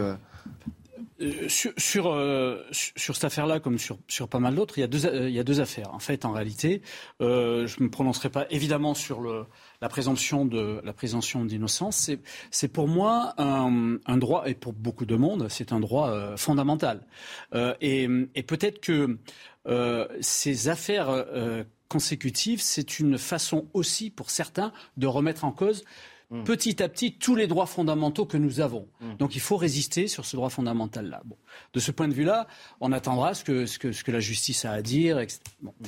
Maintenant, euh, Damien Abad, je, il faut savoir que pendant cinq ans, moi j'étais à l'Assemblée nationale, il n'a pas été très sympa, ce n'est pas, son rôle hein, aussi, il n'a pas été très sympa avec nous, et, et, ça allait même au-delà. Donc du coup, euh, le récupérer dans le gouvernement, moi à titre personnel, pas trop compris. Euh, donc, euh, il s'est décorrélé, complètement détaché des... Et, et, en, plus, en plus, il a trahissant son groupe, il n'a aucun intérêt, il ne ramène personne mmh. au niveau de la majorité. Donc, profitons. Je, pense que le, remaniement euh, fera en sorte, enfin, euh, la, première ministre fera en sorte de, de voir ce problème-là à son remaniement. Quelqu'un oui. On voit bien que de toute façon, euh, dans le climat actuel, surtout sur ces questions-là, euh, accusation vaut souvent condamnation. Mm. Euh, dans le cas de Damien Abad, il n'y a pas de, poursuite judiciaire en cours, me, semble-t-il. Mm. il y a eu des précédents dans, d'autres, à d'autres échelons, mais je vous rappelle avant, le, avant les, élections qu'un candidat LFI qui, qui était à Abouaf, qui avait lui des accusations, mm. il n'y avait pas de plainte. Il n'y avait pas de plainte, ah, ne s'est pas présenté. Il commence à sortir publiquement des accusations concernant Eric Coquerel, mhm. que l'on connaît depuis fort longtemps, qui commencent à remonter, des gens même proches de, son camp. J'entendais, je crois que c'était pas plus tard qu'hier, euh, Diallo sur RTL euh, On parlait de, rumeurs ou de... Des rumeurs euh, plus que fondées qui remontent à, plusieurs années. Ah, euh, on arrive, je ne parle pas là du, du, remaniement, j'élargis un peu, mais on voit le, le, climat dans lequel nous évoluons. et il faut faire quoi? Bah, déjà garder son sang-froid. Aussi bien et quand je dis ça c'est aussi bien les médias que euh, évidemment la, classe politique dans, dans son ensemble. Et mais vous savez très bien qu'on continuera toujours d'en parler. Parlons-en bah mais ça empêchera de gouverner justement. Voilà mais c'est ça. Bah est-ce qu'il a entravé dans sa mais évidemment, on le voit bien. Ici, personne ne va sonner la lalie sur ce, ce pauvre garçon. Euh, on ne sait pas du tout ce qui s'est passé et on n'incarne pas la justice. Donc, c'est pas du tout à nous de le condamner. En revanche, lorsque la presse le condamne à longueur de temps ou des vidéos YouTube qui font des centaines de milliers de vues, qui l'assimilent à un violeur patenté, comment voulez-vous qu'il puisse, lui, dans son ministère, commencer à, s'occuper du quotidien de ses administrés de Bienvenue en 2022. Hein. Oui, mais bah pour le coup, faire. pour le coup, blocage total. C'est de la guérilla médiatique, si vous. Ah, si vous, si vous permettez, moi, j'ai attaqué sous un autre angle et je vous ai dit. Euh, euh, pourquoi, euh, moi, la présence d'Abad euh, au gouvernement me semblait bizarre et ça n'a rien à voir, avec, rien à voir avec les affaires judiciaires. Oui, bien sûr. Maintenant, je, je, suis contre le fait de dire il y a une accusation et, et, à partir du moment où il y a une accusation, il ne pourra pas travailler. Il faut il faut résister à ça. Je pense qu'il faut résister. Jean-Michel, comment fait-il pour bosser en ce moment? Humainement, comment, euh, fait-il? je, bah, euh, voilà, un homme politique, un homme politique doit avoir le cuir tanné et à un certain moment, il, va faire répondre à la presse. Vous voyez bien. Enfin, je... oui, mais il y a un soutien visiblement du président de la République, beaucoup moins d'Elisabeth Borne, mais on sent bien qu'Emmanuel Macron, il veut résister à cette. Quel règlement va sortir de Mais il a raison de résister. Mais le président a raison de résister à cette pression-là. C'est une question de, de, de, principe et de principe démocratique, mm. euh, la, la présomption d'innocence. Mais euh, et donc, il faut, il faut résister sur ce point-là.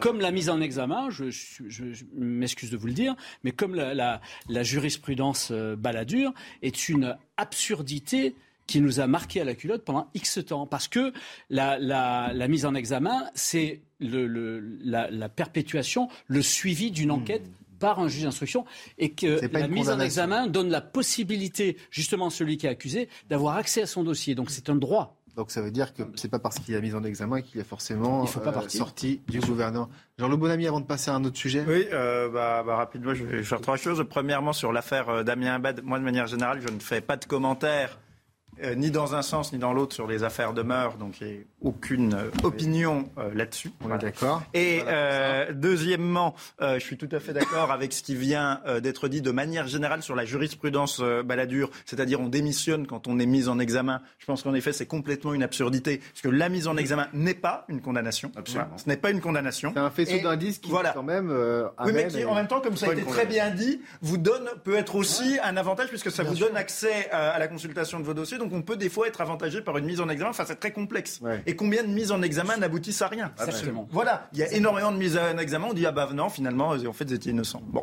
Donc euh, s'il y avait une mise en examen de Damien Abad pour des faits de viol, par exemple, s'il y avait une mise en examen, ah, pas, de, euh, euh, je vais pas non, répondre. Je fais pas de commentaires sur les affaires de meurtre, donc je ne parle ah pas spécifiquement du viol sur toutes les affaires, que ce soit le trafic d'armes ou autre, ou, ou, les malversations ou ce que vous voulez. la mise en examen, ce n'est pas une condamnation. D'accord. C'est tout. Donc il, pourrait rester au gouvernement. Non, mais c'est pas que Damien Abad. Je suis pas en train de vous répondre sur Damien Abad. Moi, je vous parle de Damien Abad. Sur toute personne mise en examen. La question, c'était aussi comment est-ce qu'on peut bosser quand on est sous le coup d'une telle Et enfin, dernière remarque, je vous raconte une petite ah. anecdote que j'ai déjà trop euh, raconté, très courte, que j'ai déjà avec ma propre, où j'étais innocent. Et donc, euh, euh, je vais une petite anecdote que j'ai déjà racontée chez dans, dans, une autre émission. C'est moi j'ai croisé une fois 5 secondes Damien Abad en septembre 2020. C'était aux universités d'été du mouvement Oser la France. Qu'est-ce que vous faisiez là Par le, le député, j'étais invité pour faire une conférence par le député. C'était le, le c'est le mouvement du député de l'excellent Julien Aubert, ancien député LR. vous étiez militant LR. Je suis pas militant, ils m'ont ah, en tant que personnalité extérieure.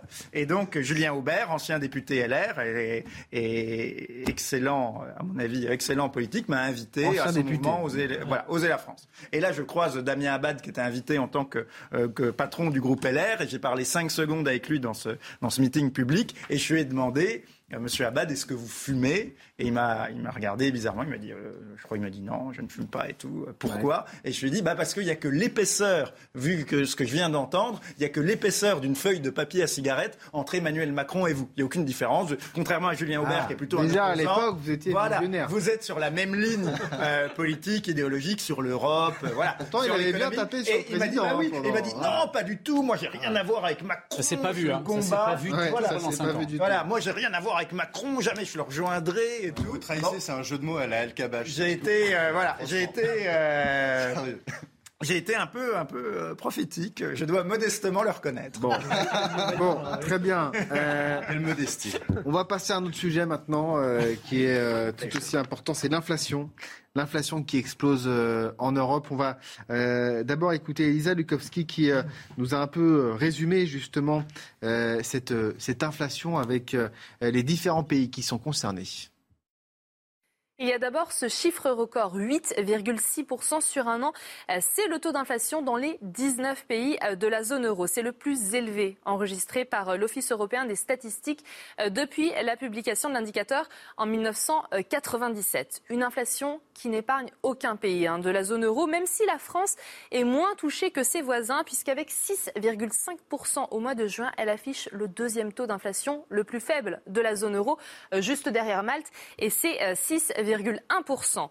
À titre d'exemple, le voisin allemand a une inflation de 8,2%, mais certains pays sont touchés euh, de plein fouet, en particulier ceux qui sont frontaliers de la Russie. L'Estonie, la Lituanie, la Lettonie ont une inflation autour des 20%, avec, vous le voyez, un record pour l'Estonie à 22%. Parmi les secteurs euh, concernés par ces hausses de prix, eh il y a en premier lieu l'énergie, électricité, pétrole, gaz, plus 41,9% sur un an au mois de juin. L'alimentation euh, aussi hein, connaît euh, une flambée des prix, plus 8,9% en un an. Viennent ensuite les biens industriels. Vous le voyez, hein, l'inflation euh, de la zone euro, elle est très au-dessus de l'objectif fixé par la Banque centrale européenne euh, d'un niveau proche de 2%.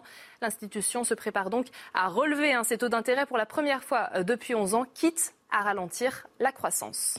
Bon, et c'est que le début, j'ai envie de dire. En effet, et on change de monde là en ce moment. Ce qu'elle vient de dire est extrêmement important à la fin, c'est qu'il y a une hausse des taux d'intérêt qui est en réalité progressive, c'est pas un choc non plus. On a vu la Fed qui, il y a quelques mois, a commencé à remonter ses taux, et aujourd'hui la BCE les remonte aussi. On avait une décennie, vous vous souvenez, depuis après 2008, c'était l'argent facile, l'argent gratuit. Euh, certains parlaient de l'argent magique même, où finalement on pouvait emprunter à taux zéro, voire taux négatif. Et euh, c'est le paroxysme de cet épisode-là, de cette politique-là, c'était évidemment pendant la crise euh, du Covid, où la BCE a fait de l'argent, de l'argent gratuit, et c'était nécessaire. Maintenant, on change complètement. C'est jamais gratuit l'argent bah, il est jamais gratuit. C'est pas tout à fait vrai. C'est-à-dire que quand vous empruntez, quand votre dette publique vous empruntez à taux zéro, vous avez remboursé, vous avez rien à rembourser. Aujourd'hui, on emprunte à 2,2, donc on doit rembourser, et donc euh, a priori, ça, ça, pose un petit problème qu'on n'avait pas pour les finances publiques aujourd'hui. Maintenant, pour les entrepreneurs, ça change tout. Alors, dans le monde de la tech, par exemple, vous avez eu le crypto crash, le Bitcoin qui euh, mm. passe en dessous des 20 000, et en gros, pour le dire rapidement, toutes les valeurs les plus volatiles où on pouvait investir extrêmement facilement parce que le risque était le risque zéro pendant dix ans, bah c'est fini cette période-là. Aujourd'hui, les entreprises, euh, elles sont valorisées beaucoup moins qu'avant, elles doivent se battre beaucoup plus pour aller chercher des marchés et euh, on ne peut plus emprunter comme avant. Donc il y a une sorte d'anthropophagie euh, entre entreprises de plus en plus forte. Maintenant, la concurrence est effrénée et surtout ce qu'on voit, c'est-à-dire qu'on change de monde, donc on change de monde, l'inflation va durer. Alors les mesures, on l'a vu ce week-end, il y avait une réunion du président de la Fed avec euh, la BCE. Et ce qui a été dit, c'est que euh, la Fed anticipe une inflation considérable euh, aux États-Unis et remonte ses taux, quitte à casser la croissance. Et c'est à peu près ce qui a été dit aussi par la gouverneure de la tout sauf l'inflation. C'est tout sauf l'inflation. On essaie de contrôler un maximum les prix parce que si vous avez une inflation qui est galopante, vous maîtrisez plus rien. Et bon, dans, ces conditions-là, bon, ce qui, ce qui se passe, c'est qu'il faut libérer le travail. La seule chose qu'il y a à faire dans ce moment-là, c'est pas des mesures démagogiques pour le dire très rapidement, on est dans un, choc d'offres. Mmh. C'est-à-dire qu'il y a une pénurie de produits, de produits agricoles, de produits énergétiques, euh, vous l'avez bien noté, de produits miniers aussi. Mais aujourd'hui, on a des démagogues du style Mélenchon qui nous disent, écoutez, on va redonner du pouvoir d'achat aux Français. C'est-à-dire qu'en fait, ils me remettent une pièce dans la machine à inflation. Lorsque vous avez un choc d'offres, redonner du pouvoir d'achat à Benjamin, eh ben, ça inventera pas plus de produits miniers, énergétiques bon. ou Soyons pas trop techniques, partons pas non plus dans tous les sens. ah, c'était cohérent comme. Non, euh, non j'ai jamais dit le contraire. C'était clair, mais juste le flash info et après. Donc n'emballons pas l'inflation, quoi. Le Hezbollah libanais confirme avoir lancé trois drones vers un champ gazier en Méditerranée pour des missions de reconnaissance. Si le Liban affirme avoir accompli sa tâche, Israël soutient avoir abattu les drones avant qu'ils ne s'approchent de la zone. Un événement qui survient alors qu'une recrudescence des tensions a été observée ces dernières semaines entre les deux pays. Kiev accusé d'avoir tiré des missiles sur le Bélarus. C'est ce qu'affirme Alexandre Loukachenko, évoquant une provocation. L'armée du président bélarus aurait abattu des missiles lancés depuis l'Ukraine. Une déclaration qui survient en pleine spéculation sur une implication de Minsk dans le conflit entre Kiev et Moscou. 27 personnes portées disparues en mer de Chine. Leur navire a été coupé en deux par un typhon. Trois des 30 membres de l'équipage ont pu être secourus et hospitalisés. Selon les survivants, plusieurs personnes ont été emportées par les vagues avant l'arrivée du premier hélicoptère. Les opérations de sauvetage doivent se poursuivre dans la nuit si les conditions le permettent. Oui, je voulais ajouter quelque chose euh, absolument pas en contradiction euh, avec Lou, loin de là. Euh, très intéressant. Mais c'était une, une, remarque sur la.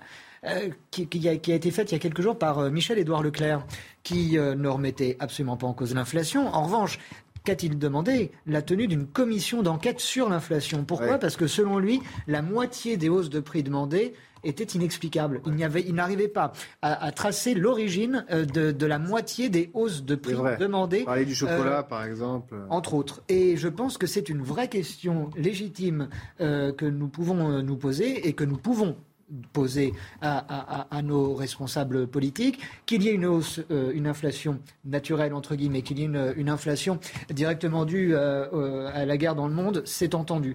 Mais qu'ensuite, il y ait... Les profiteurs de crise Je n'osais pas employer le terme, mais bah, vous, le dites hein. à ma place.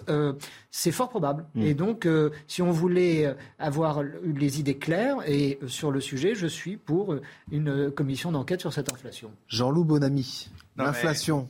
Non, parce qu'on a souvent eu cette discussion sur ce, nouvel ordre mondial économique qui s'est déplacé et ce nouveau monde dont parlait Louvialet d'ailleurs. Ça y est, on y est? C'est le top départ, l'inflation? je vais, je vais reprendre de ça. C'est l'une des conséquences de ce, de ce nouvel ordre mondial qu'on appelle la mondialisation, qui était plutôt un ordre mondial déflationniste, c'est-à-dire fait pour faire baisser les prix, fait pour faire baisser les, euh, les salaires et les prix. Mais comme la machine s'est emballée avec, enfin c'est enrayé plutôt, c'est grippé avec le Covid et un peu accessoirement avec la guerre en Ukraine, bah euh, évidemment là ça fait monter les prix. Euh, parce que euh, moi je me souviens très bien qu'avant la guerre en Ukraine, en décembre, en janvier, en février, on parlait, d'ailleurs j'en avais parlé sur ce plateau, et il y avait déjà des, des tendances inflationnistes fortes qui n'étaient absolument pas liées à la guerre en Ukraine. La guerre en Ukraine ne fait qu'accroître et accélérer une inflation déjà présente avant et indépendamment de la guerre en Ukraine. Donc faut pas tout mettre sur le dos de la guerre en Ukraine. La cause d'ailleurs principale de euh, l'inflation, c'est le Covid et notamment la politique zéro Covid menée par la Chine. Parce que, en fait, les pays euh, occidentaux, et surtout la France, ont délocalisé une bonne partie de leur production en Chine. On en parlait d'ailleurs sur ce plateau avec euh, Jean-Michel Quatrepoint. Euh, aujourd'hui, vous faites fabriquer une voiture. Pour fabriquer une voiture, il faut 1000 pièces. Il en manque une seule, vous ne pouvez pas fabriquer la voiture. Il y a une bonne partie de ces, de ces pièces qui sont fabriquées en Chine. Ah, donc ça va revenir, pas de problème. Bah non, bah parce que les chaînes de valeur, elles sont déstructurées pour longtemps. La politique zéro Covid, elle continue en Chine. Et donc, vous avez des villes de plusieurs millions d'habitants en Chine qui sont des centres industriels qui ont le monopole quasiment mondial de la fabrication de certaines pièces qui sont entièrement confinées. Mais cette politique zéro Covid, elle peut bien s'arrêter. Eh ben, elle peut encore durer parce que le Parti communiste chinois a peur d'être discrédité si le Covid s'envole en Chine. Il y a ça. Et donc, voilà. Et vous voyez que par exemple, les cornichons que vous achetez euh, en France dans votre bocal, bon bah avant euh, ils venaient de France, euh, aujourd'hui ils viennent globalement d'Inde. Alors dès que la machine s'emballe, c'est pour ça que vous les payez moins cher. Euh, Covid, parce que euh, guerre en Ukraine ou tout autre, parce que crise euh, globale, eh ben vous avez une déstructuration des chaînes de valeur et évidemment ça crée une raréfaction des produits et donc ça fait monter les prix puisque comme ça a été dit, vous avez un choc d'offres. Voilà, la moutarde de Dijon,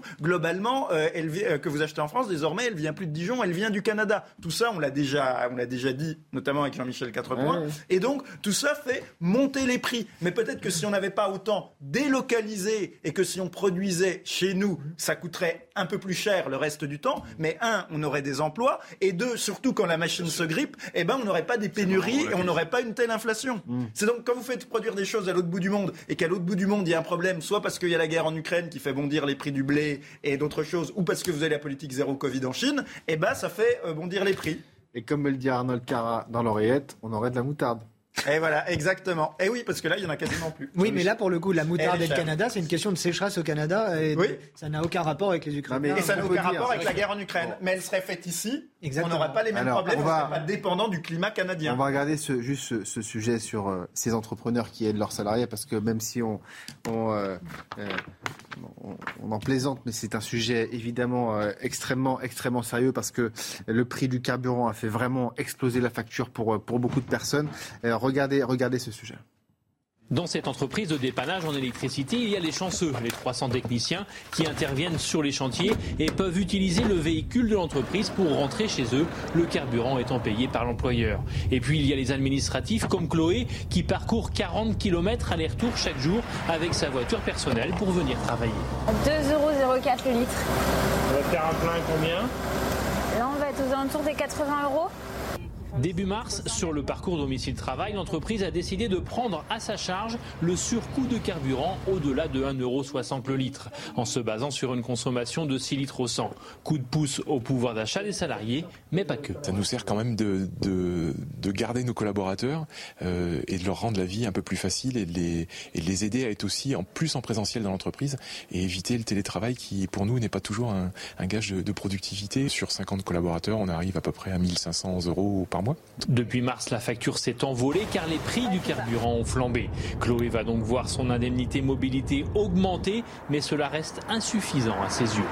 Une aide de moins de 15 euros, euh, ça me paye pas, ça, ça aide pas à payer euh, mon plein de, qui fait trois fois 80 euros euh, par mois. L'entreprise s'est engagée à verser cette indemnité mobilité tant que le prix du carburant ne sera pas repassé en dessous d'un euro soixante le litre.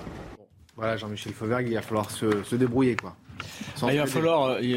bon, il y, a une, il y a une loi qui, une, une des premières lois qui va passer, Bien sûr. enfin qui va passer, qui va être présentée et qui sera amendée par par chaque groupe sans doute. c'est la c'est la loi sur cette le pouvoir d'achat. sur le pouvoir d'achat, dans laquelle il va y avoir sans doute une continuation du, du, des boucliers tarifaires au niveau de l'énergie, mmh. la baisse de la, une, une, partie de baisse d'essence, l'augmentation du point d'indice, etc. Le chèque alimentation. Le chèque alimentation. Euh, ce sont effectivement des, mesures, mais euh, ce, sera des mesures euh, immédiates, à court terme. Le, le, le, ce qui est important étant de, repartir sur de l'activité et, effectivement d'essayer de, combattre l'inflation de, cette manière-là. On, voit qu'en France, on est un peu alors pas épargné, mais on est moins frappé que d'autres pays. Oui, 6,6 en, en, moyenne de. de c'est grâce à Emmanuel Macron, ça? Non, c'est le mix énergétique. C'est grâce à, oui, c'est surtout, c'est surtout à l'énergie. Merci le nucléaire. Oui, Absolument. Oui, oui. c'est surtout à l'énergie. D'abord, vous savez qu'on est pas, on est moins, beaucoup, beaucoup moins dépendant euh, du gaz que ouais. russe que, que, que l'Allemagne, par exemple. amis allemands. Euh, c'est grâce effectivement à la, à, aux centrales nucléaires, même si un tiers de ces centrales-là sont actuellement en révision et ne produisent pas à, à, plein tarif. Et c'est pour ça que, d'où l'intérêt de relancer ce, mm. le, le mix énergétique, et en particulier le nucléaire, composé du nucléaire et composé aussi des, des, euh, de, de, des éoliennes et, des, et, et, et de tout le renouvelable. Et tout, tout le reste. On évoquait tout à l'heure les ministères à pourvoir dans le prochain gouvernement, la ville, le logement. Il y a les transports aussi. Mm. Mmh. Et ah ouais, je ouais. crois que ça va être crucial dans les années qui viennent, justement lié à cette euh, crise qui, qui, est dans laquelle nous sommes, mais également dans une transition euh, énergétique concernant les transports qui va, qui, qui va être fondamentale. Il y a également l'enjeu que représente le rail. La SNCF est un réseau vieillissant. La SNCF, le, réseau ferroviaire français est ouvert à la concurrence désormais. L'État va peut-être miser de nouveau sur le, sur le ferroviaire qui est un, un moyen de transport efficace et propre. C'est aussi un pari peut-être qu'il pourrait faire et euh, favoriser la recherche pour de nouvelles batteries moins euh, polluantes que le lithium ou autre. Ça, c'est euh, aux chercheurs de faire leur boulot. Mais je pense que le ministère des Transports a un rôle crucial à jouer dans les On années qui revient viennent parce qu'on voit que les Français sont de toute façon dans l'obligation de se déplacer pour vivre et travailler. On revient aussi sur les voies fluviales. Hein, aussi. Oui, c'est vrai. Exactement. Ouais, une petite réaction, vous savez, à l'idée de lancer une commission d'enquête sur l'inflation. Moi, je trouve ça un peu dingue, en fait, de, de faire une commission d'enquête sur les origines d'un phénomène qu'on connaît, qui vient en effet de la surchauffe de l'économie liée à la reprise Covid et liée aussi aux guerres qu'on a euh, à l'est de l'Europe et euh, au confinement qu'il peut y avoir en Chine. Ce qui est beaucoup plus important dans ce choc d'offres, c'est pas essayer de regarder qui profite ou pas de la crise, que tous les entrepreneurs sont obligés d'augmenter leur prix puisque leur coût de revient est de plus en plus cher. Maintenant, ce qui se passe, ce qui est important, crise, quand même, hein. si il y en a qui profitent de la crise, mais ce qui est important, c'est comment est-ce qu'on sort de la crise plutôt que de dire tel ou tel est un petit profiteur. Euh, en l'espèce, Michel-Édouard Leclerc, on ne sait pas à quel point il profite non plus. Donc, ce qui est important, c'est comment sortir de la crise. Et là, ce qui serait intéressant à faire, c'est une commission sur la libération de la croissance. Quand on est dans un choc d'offres, bah, on ne le résout, on résout pas en donnant du fric à tout le monde. Ça, ça permet de faire juste plus d'inflation. Et ça permet et aussi essayer de, de fusiller ceux qui contribuent à, à hausser les prix, ça sert à rien. Donc, la libération de la croissance, déverrouiller le travail, les 35 heures, c'est un sujet à remettre sur la table en ce moment. Euh, désocialiser, défiscaliser les heures supplémentaires pour libérer un peu le travail Euh. et miser sur les nouvelles techno technologies qui sont désinflationnistes. C'est ça qu'il faut faire. C'est beaucoup plus hein. enthousiasmant. Allez se présenter aux législatives. Hein. Bah écoutez, moi je suis très bien ici. Mais en tout cas, donner des conseils, ça peut être pas mal. Bon, merci en tout cas à tous les quatre d'avoir participé euh, à cette émission. On marque une toute petite pause et on revient dans un instant avec de nouveaux invités. Salut. De retour dans Soir Info Week-end, juste avant de vous présenter mes nouveaux invités, le Flash Info présenté par Isabelle Piboulot. Lyon, une crèche fermée administrativement après le décès d'un bébé. Une fermeture de trois mois durant lesquelles une enquête sera menée pour vérifier les conditions de fonctionnement de l'établissement. Une fillette de 11 mois est morte le 22 juin. Une employée a reconnu lui avoir aspergé et fait ingérer un produit caustique. Elle est actuellement en détention provisoire. La septième vague de Covid-19 s'intensifie. Les hospitalisations des personnes âgées augmentent. Selon Santé publique France, ils sont encore trop nombreux à ne pas avoir fait leur deuxième rappel, soit leur quatrième dose. Mais d'après Doctolib, les réservations pour les doses de rappel qui stagnaient depuis deux mois sont reparties à la hausse. Le gouvernement précise son plan de résilience. Les entreprises pourront déposer leur demande d'aide d'urgence gaz et électricité à partir de lundi. Un moyen de compenser la hausse des prix de l'énergie due à la guerre en Ukraine. Ce coup de pouce vise à soutenir la compétitivité des entreprises et à éviter les arrêts de production des sites les plus consommateurs de gaz et d'électricité.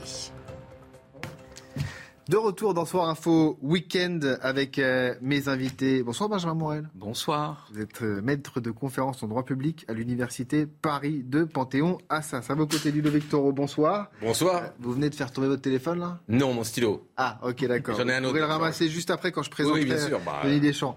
vous êtes médecin? Oui. Et vous êtes aussi maire? Oui. De? Coubron, 93. Coubron ou... Ah oui, Coubron. Coubron. Vous aviez vous avez maire UDI. Voilà. Tout à fait. Bon, on a beaucoup de choses à, à, à se dire d'ailleurs parce que les urgences, ça va vraiment pas.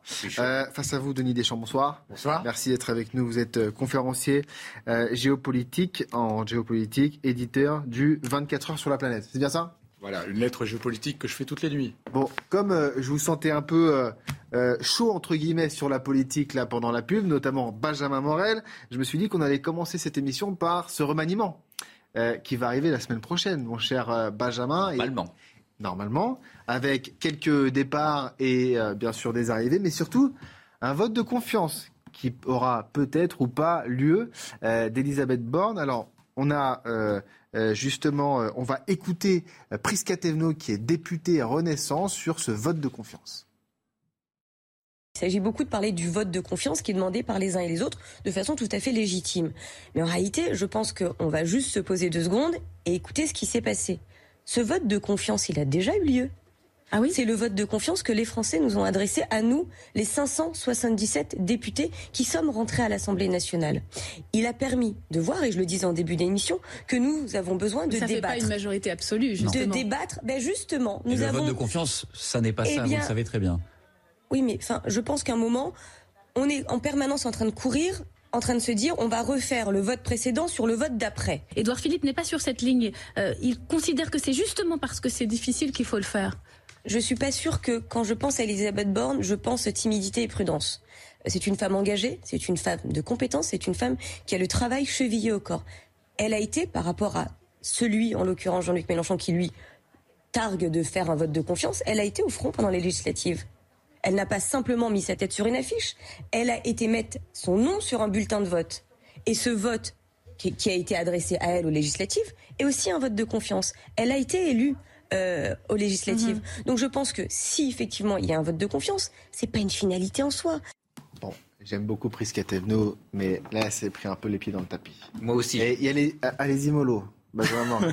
Parce que... Non, mais j'aime beaucoup Prisca Thévenot également, donc je vais pas être extrêmement dur. Je pense que ce sont des voilà. éléments de langage peut-être qui parcourent, enfin qui, qui, traversent la majorité. Oui. Mais euh, soyons clairs, le, 40, le, le vote de confiance, ouais. il est prévu à l'article 49, alinéa 1er de la Constitution, Absolument. et c'est un vote qui, en fait, doit, enfin, euh, peut être demandé par euh, le gouvernement. Mm au Parlement. Et ça implique du coup que vous ayez une majorité du, gouvernement, du Parlement, enfin de l'Assemblée nationale, ouais. qui vote en faveur de la confiance au gouvernement. C'est ça. C'est pas le fait que la Première ministre se soit présentée euh... ou que la Première ministre ait remporté euh, une Des choses complètement différentes. Ce sont des choses totalement différentes. Donc là, en effet, il y a un enjeu pour le gouvernement, mmh. mais il faut quand même nuancer cet enjeu. Parce qu'il n'y a pas de nécessité constitutionnelle à demander la confiance à l'Assemblée. C'est ça, on est Mesmer ne l'a pas fait, Rocard a mis beaucoup de temps à le faire, Cresson ne l'a pas fait, etc. Ce ne serait pas la première fois que une première ministre ou un premier ministre dans une situation difficile, eh bien, renonce au moins dans l'immédiat à demander la confiance à l'Assemblée, même si évidemment, lorsque vous ne demandez, lorsque vous ne demandez pas cette confiance, c'est que en off, vous savez que vous ne l'obtiendrez pas. Très fragile vous quand même. Craignez de ne pas l'obtenir, et donc évidemment, un, ça fragilise votre légitimité. Deux, bah, ça n'augure pas forcément de bons rapports ensuite avec l'Assemblée sur les textes. C'est ça, Ludovic Toro. Oui, vous dites qu'elle s'est pris les pieds dans le tapis. Euh, oui, plus que les pieds, je pense. Hein. Parce que euh, en matière de manipulation médiatique, c'est quand même balèze. Quoi. Parce qu'ils l'ont pas fait une fois, le vote de confiance, quand il était je sais pas combien. Mm. C'est une blague. Ah, bah, Alors non. on le fait une fois, on le fait pas la deuxième fois. Alors qu'ils soient, ils sont soi-disant. C'est plus mais, simple quand hey, on est 300, euh, quand on est bah, 320, Ah bah voilà. Quand on est euh, 240. Et, et, la dernière fois, le vote de confiance, il est eu puisqu'il y avait une élection, on l'a quand même fait, d'accord? Donc il faut que Presca Thévenot, que j'aime bien aussi d'ailleurs, puisqu'on a débattu avec mm. elle, euh, soit un tout petit peu plus logique. C'est pas parce que maintenant les députés à l'Assemblée qu'elle doit changer dans sa logique, d'accord? Il faut un vote de confiance. Ils vont vont faire le calcul en fait quand ils auront fait le. Après, est-ce que c'est vraiment nécessaire, très franchement Parce que bah, ça prouve. Je, on, discutait de ça pendant la pub ça va apporter quoi de plus en fait? Parce que cette légitimité, de toute façon, elle est aujourd'hui de toute façon relative. Comme la majorité, elle est relative. Donc à quoi ça servirait euh, Enfin, elle va quand même présenter un programme pour la France. Il faut savoir si les députés sont d'accord. C'est important quand même. En fait, ça envoie un message. D'abord, ça envoie un message très mm. clair. C'est que ça va être très compliqué pour elle. Et puis, en filigrane, n'oubliez pas ce qu'avait dit Macron. Ça va être un gouvernement d'action. Et en fait, elle est en train de démontrer qu'elle n'a pas tous les leviers pour être dans l'action. Donc en fait, puis en plus on voit, on en parlait tout à l'heure, que Macron se positionne sur le au-dessus de la mêlée, et euh, ça va être très compliqué pour elle. Hmm. Voilà, ça envoie un message aux électeurs en disant bah, j'ai pas la, majorité, ne m'en veuillez pas non plus, je vais faire ce que je peux et euh, je ne demande pas euh, forcément ce vote. Mais, j'ai envie de dire, personne peut-être remportera cette vote de confiance, que ce soit elle ou, ah bah aujourd'hui, oui. ou, quelqu'un bah, Il faut nuancer, c'est-à-dire qu'un vote de confiance, euh, ça implique grosso modo qu'elle n'est pas la majorité et que des groupes importants d'opposition ne hmm. s'abstiennent pas. À ce hmm. stade-là, il n'est pas évident, par exemple, que LR refuserait la confiance. LR s'abstiendrait peut-être. Donc il faut assurer un petit peu, je dirais, le paysage au Parlement à ce stade-là. Mais ce qui est assez probable, si jamais elle ne demande pas la confiance. Mais on va quand même pas mettre un Premier ministre, pardon, les LR non, mais il ne s'agit pas de dire ça. Il s'agit de dire que, grosso modo, aujourd'hui, vous avez des oppositions. On l'a vu avec le RN la semaine dernière. Mhm. LR est dans, sur la même position, qui n'ont pas non plus envie d'être responsables d'un blocage institutionnel. Si vous avez un Premier ministre qui arrive et qui dit est-ce que vous me faites confiance, il mhm. peut y avoir des groupes qui ne votent pas la confiance, mais qui mhm. s'abstiennent, quand même il s'agirait d'Elisabeth Borne. Après, si jamais elle ne demande pas la confiance, il y aura probablement une motion de censure. Mais les conditions pour la motion de censure font qu'elles ne seront probablement pas adoptées, parce que ça impliquerait une motion de censure qui, a priori, viendra plutôt de la NUP. Il n'est pas évident que euh, LR et que le RN votent la même motion de censure que la NUP. Donc, de toute façon, il y aura un, il y aura un vote. Et ce vote, il sera beaucoup plus facile à remporter si c'est une motion de censure que si c'est un vote de confiance. Benjamin, à chaque vote, il faudra qu'il fasse la géographie pour essayer d'avoir au moins une majorité relative. sur... les textes, en effet, et ça va être même beaucoup plus compliqué parce que depuis quelques semaines, on est dans une sorte de, on est d'arithmétique un peu folle. On cherche 44 députés.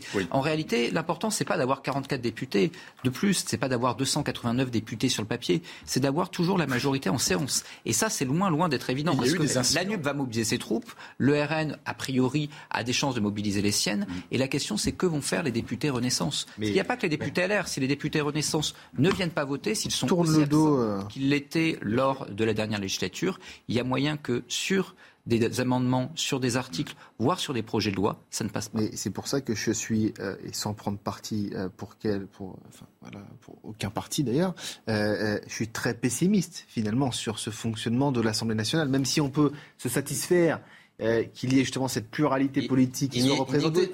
Très franchement, ça va jamais marcher. Oui et non, c'est-à-dire que imaginez bien que euh, il faut pas oublier que Michel euh, Michel Debré, lorsqu'il écrit la Constitution, en tout cas lorsqu'il participe à sa rédaction, à l'image d'une assemblée qui sera comme celle de la quatrième ou de la troisième mm. République. On n'a jamais connu de majorité absolue hein, avant la cinquième République et jamais de majorité caporalisée, disciplinée. Donc en fait, vous avez là, il y a 40 députés quand même d'écart. Oui, mais vous avez oui, mais vous avez plein d'instruments dans la Constitution qui en fait vous permettent malgré tout de dompter une assemblée récalcitrante. Normalement, ça, ça, devrait marcher. Alors, ils vont peut-être pas négocier des pour, mais les abstentions, comme vous disiez tout à l'heure. La, négociation ne sera pas pour les pour, c'est évident. Sinon, euh, euh, ça va pas tenir et les autres euh, sont trop près des échos. Ils vont voter des abstentions et l'abstention fera qu'ils seront majoritaires. C'est ça en fait. Oui, L'abstention, on se mouille pas, on verra et on décidera après. Mais il y aura des incidents.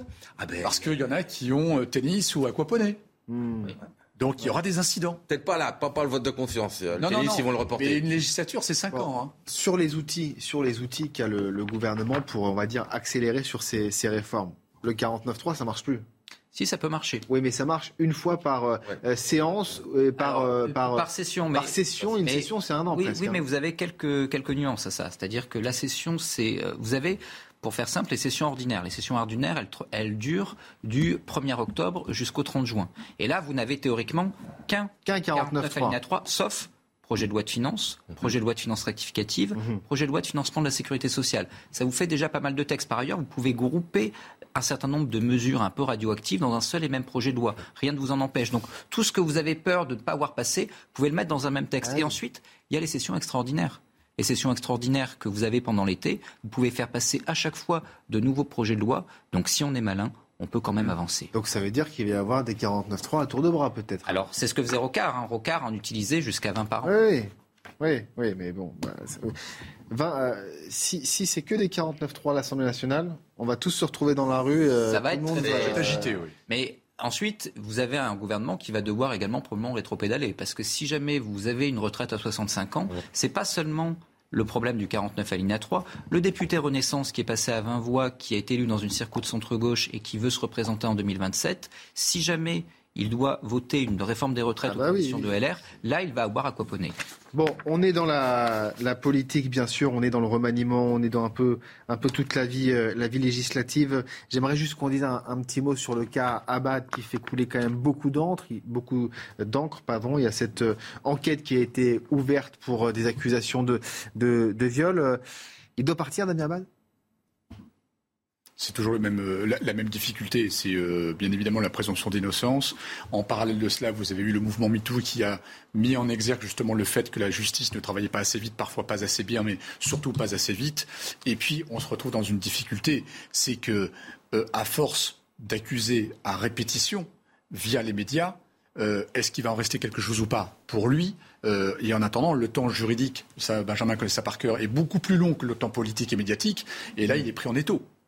Ben mais justement, qu'est-ce qu'il faut faire? Alors, écoutez, Agnès Pannier-Runacher, c'est intéressant parce qu'il y a quand même beaucoup de voix euh, qui sont euh, différentes au sein même de l'exécutif. J'ai toujours été euh, du côté des victimes sur ce, sur ce sujet-là.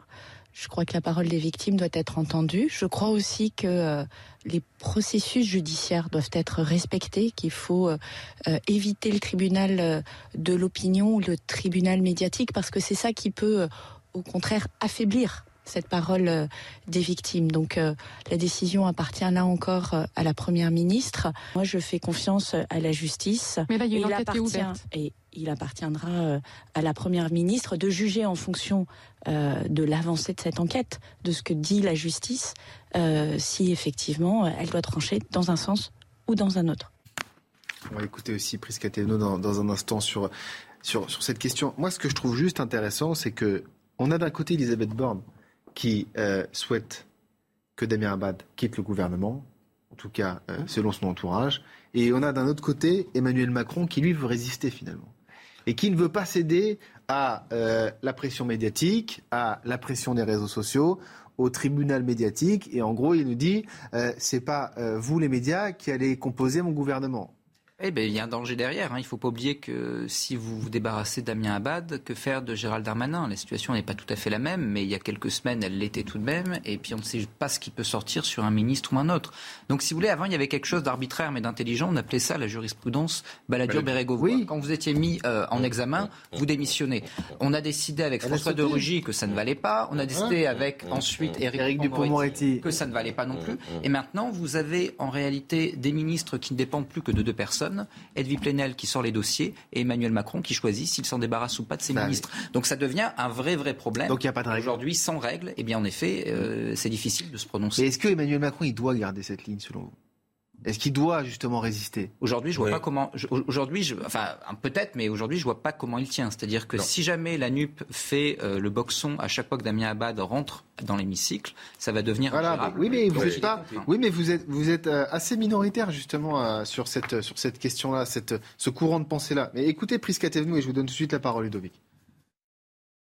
Je pense qu'aujourd'hui, effectivement, la justice doit pouvoir se faire. Elle doit pouvoir se faire euh, dans des tribunaux, pas sur des tribunaux médiatiques, mais des tribunaux tout court.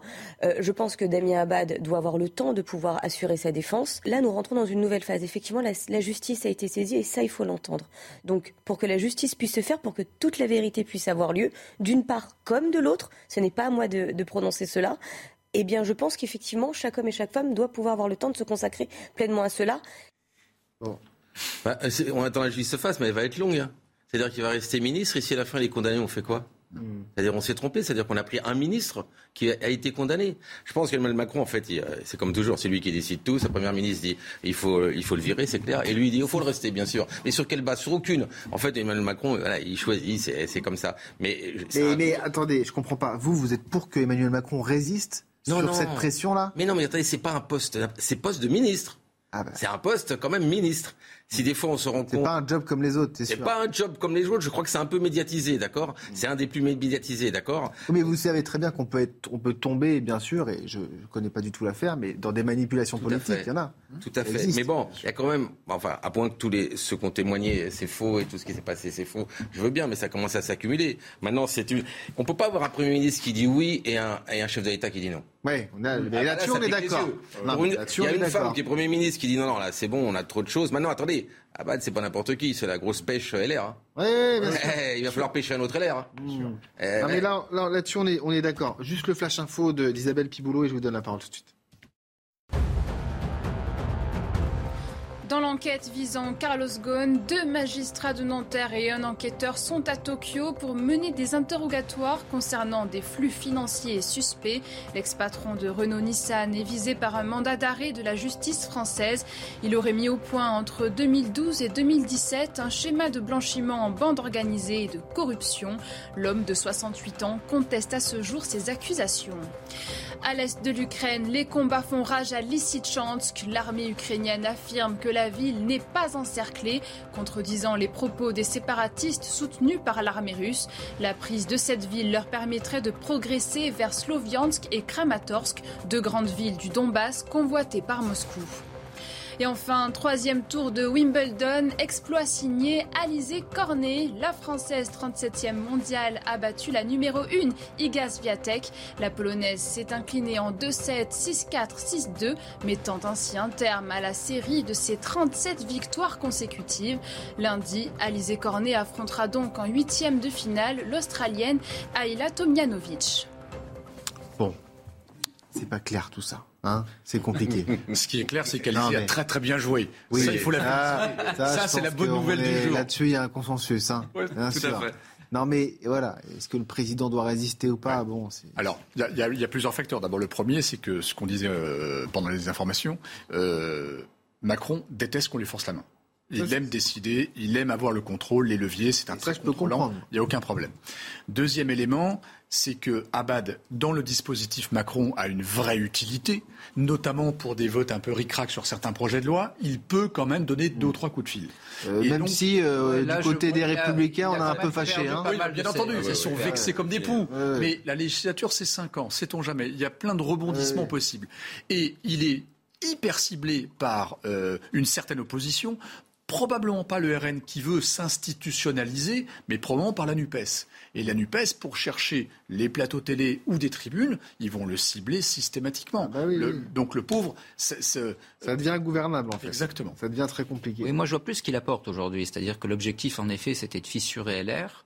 Ce qui était plutôt une bonne prise dans la perspective d'une majorité absolue aujourd'hui. Mais, enfin hier, mais aujourd'hui, il n'y a clairement pas de majorité absolue. Il va y avoir besoin de tendre la main à LR et euh, LR est plutôt échaudé par les débauchages.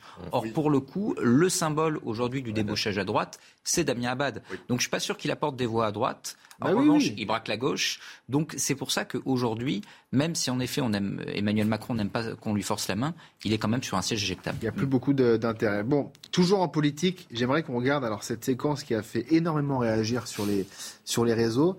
Euh, c'est cette vidéo qui a été postée par la présidence de de de, les, de, de, la République, pardon, et euh, qui met en scène un peu Emmanuel Macron. Euh, un peu en mode un, peu, Netflix, MyCanal, on peut tous les citer, Amazon Prime, euh, voilà.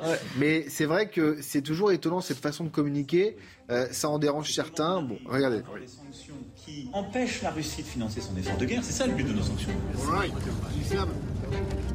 Ce qui ressort de ce G7, c'est que ce n'est pas l'Ouest qui s'oppose au reste du monde, mais bien le camp de la paix contre celui de la guerre. La Russie ne peut ni ne doit gagner.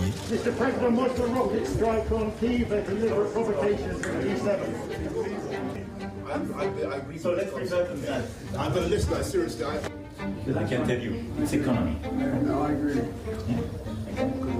Il faut qu'on arrive à éviter que l'inflation, qu'il y a la guerre, ne rende la vie impossible pour beaucoup de nos compatriotes. Donc la réflexion qu'on a eue là sur trouver des solutions concertées pour baisser les prix de l'essence et du gaz, elle est essentielle pour le pouvoir d'achat et c'est la plus structurante parce qu'elle ne coûte pas d'argent aux contribuables et elle aidera le consommateur.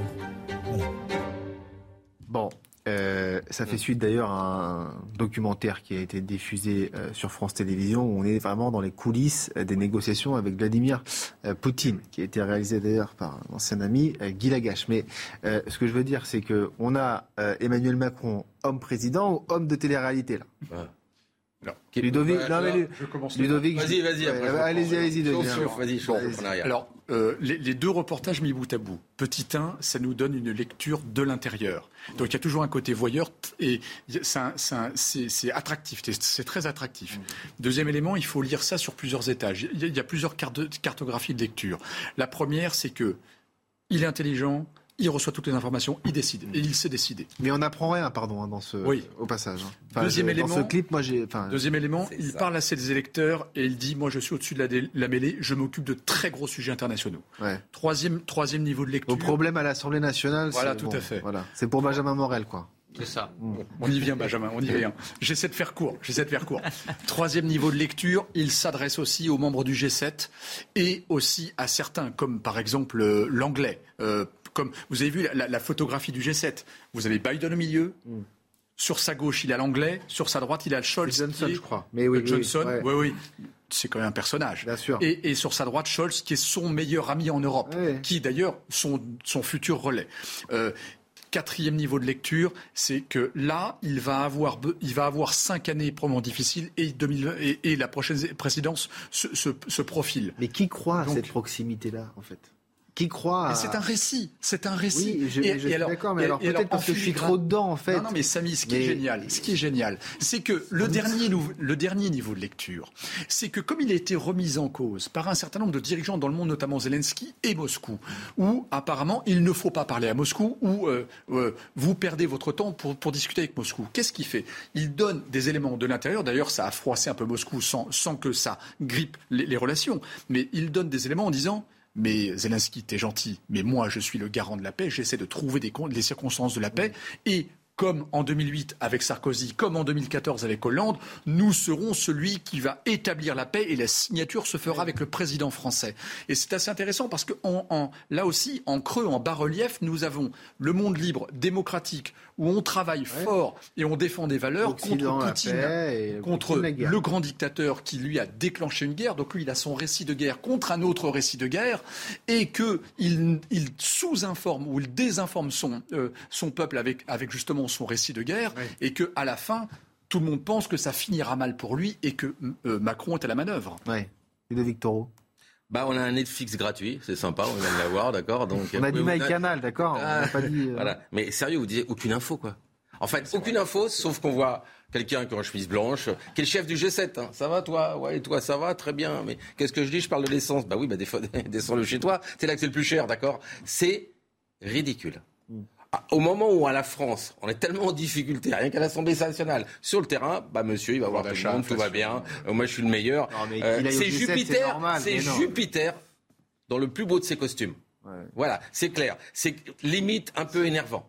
Le décalage entre ce président qui est là-bas, qui est en cheville blanche, qui est là, qui met les mains en arrière, tout va bien, d'accord. Et la souffrance des Français et les problématiques à l'Assemblée nationale, excusez-moi, c'est pas. C'est vrai qu'il y a un petit décalage en fait. Oui, mais il faut pas être dupe d'une méthode de communication qui en effet est fondamentalement grossière. Quand vous communiquez sur les réseaux sociaux, vous communiquez à un public extrêmement politisé, dans lequel vous avez des opposants farouches et des partisans BA.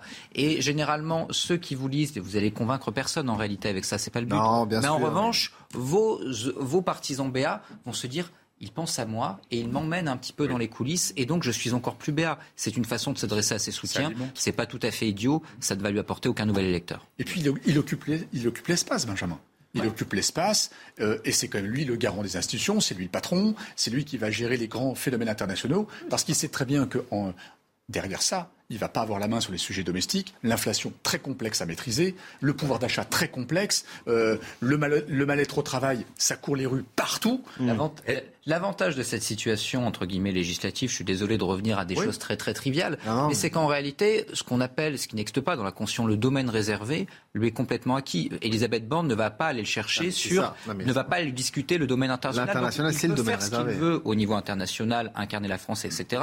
Si ça passe ensuite par des mesures législatives, des modifications il aura plus de mal, mais pour aller au G7 et pour faire avancer les grandes problématiques du monde, il n'en a pas besoin. Et ensuite, les problématiques internes, il est leste à son Premier ministre. Et je suis d'accord, mais c'est vrai qu'en regardant la vidéo, on a l'impression de voir un président qui nous annonce que, pas qu'il a tout réussi, mais un peu sur le plan international. Alors qu'on voit que le litre d'essence, il est à 2,50 euros. Mm. On voit euh, que, euh, enfin tout, le kilo de cerise. Et ces euh, partisans BA auxquels s'adresse cette vidéo, bien, ils ne l'en pas Est-ce que vous avez un des responsables du G7 qui fait une vidéo comme ça Est-ce qu'il y en a un seul autour de la table susciter des vocations Peut-être. Bon, on marque une toute petite pause. On va parler d'un sujet très important dans un instant. Ce sont les urgences. Et ensuite, on parlera d'ailleurs de, l'inflation qui explose. À tout de suite. De retour dans Soir Info Week-end avec euh, mes invités, Ludovic Toro, Denis Deschamps, Benjamin Morel. On va parler euh, du drame des urgences, euh, les urgences à bout de souffle. Il y a eu cette mission flash qui avait été commandée avec des résultats. On va en parler dans un instant, mais d'abord regardez cette carte qui nous montre eh bien, toutes ces villes. Mais avant cela, on me dit, c'est vrai, le flash info de Isabelle Piboulot. Mon corps, mon choix, c'est ce qu'ont scandé des milliers de manifestants à travers le pays aujourd'hui. Bordeaux, Strasbourg, Marseille ou encore Paris. Des manifestations pour défendre le droit à l'avortement et demander son inscription dans la Constitution française. Une mobilisation initiée notamment suite à la décision de la Cour suprême américaine de révoquer le droit à l'IVG. En Espagne, la grève chez Ryanair prolongée de 12 jours. Aujourd'hui, le mouvement a également concerné la compagnie EasyJet. Au total, 15 de leurs vols ont été annulés et 175 retardés. La grève, débutée le 24 juin, va continuer pour Ryanair sur trois périodes entre le 12 et le 28 juillet. Elle touchera 10 aéroports espagnols. Le personnel réclame toujours de meilleures conditions de travail. Et enfin, un mot de sport. Deuxième étape du Tour de France. Fabio Jacobsen s'impose au sprint à Niborg sur les côtes danoises. Une victoire du Néerlandais après le passage sur le grand pont qui relie deux des îles du Danemark. Et enfin, le Belge de l'équipe Jumbo Wout van Aert est arrivé deuxième. Il endosse ainsi le maillot jaune au terme d'une étape freinée par le vent de face sur le détroit du Grand Belt. Le Tour de France. Ça, c'est chouette, hein. Ça sent l'été. Hmm ça sent l'été. Ça sent l'été, ça sent l'été à fond. Bon, on parle d'un sujet beaucoup plus euh, inquiétant, c'est celui des, urgences. Regardez cette carte de France avec toutes ces villes. Alors vous voyez, ça c'est sont des villes dans lesquelles eh bien euh, les services d'urgence vont fermer cet été. Grenoble, Manos, Clavor. Donc si vous habitez euh, dans ces coins-là, eh bien ce n'est pas la peine d'aller voir, en tout cas d'avoir un accident parce que les urgences seront fermées. Ludovic Toro. Vous êtes médecin. Hum. Comment on en a euh, Franchement, euh, mission flash. Ça fait cinq ans qu'ils sont au pouvoir. au mois de juillet, ils nous sortent une mission flash. Ah, ah Juste avant de vous donner la parole, écoutez ce que disait Nathan Dever, qui est, qui est philosophe que vous connaissez bien. Je trouve qu'il a assez bien résumé la situation, mais je voudrais avoir euh, votre avis après. Cette mission flash est une honte absolue, de A à Z. Je rappelle, on le disait tout à l'heure, que pendant deux ans, on a supprimé toutes les libertés publiques au nom soi-disant, je dis soi-disant parce que ce n'était pas leur souci, soi-disant de, de, la défense de l'hôpital, de la défense de la santé publique. Là, on nous dit qu'on va faire un grand inventaire de tout ce qui ne va pas à l'hôpital, et les solutions qu'on propose en effet, c'est de détruire ou de détricoter plus précisément le grand modèle de l'hôpital français, qui était un modèle où on accueille tout le monde, où les hôpitaux sont ouverts tout le temps, et on nous dit là que le problème, c'est pas qu'il manque des lits, c'est-à-dire des soignants, parce que, le lit c'est pas le meuble, c'est le soignant, mais c'est en gros qu'il euh, faut trier davantage les patients on culpabilise les patients implicitement, hein. c'est-à-dire vous venez à l'hôpital pour rien, vous, vous engorgez les urgences, comme si c'était vraiment ça le problème. C'est pas un problème de budget, c'est pas un problème de rapport à l'hôpital, de rapport même au service public, c'est le problème du patient qui vient à l'hôpital euh, alors qu'il n'a pas des choses graves. Ludovic Toro, c'est une honte absolue. Mais c'est une honte absolue. Une... Il a totalement raison, on pourra en dire beaucoup plus. Ça fait 30 ans que ça dure, qu'on va passer à chaque fois, que là, il ferme, normal, il ferme les hôpitaux, il n'y a plus de médecins.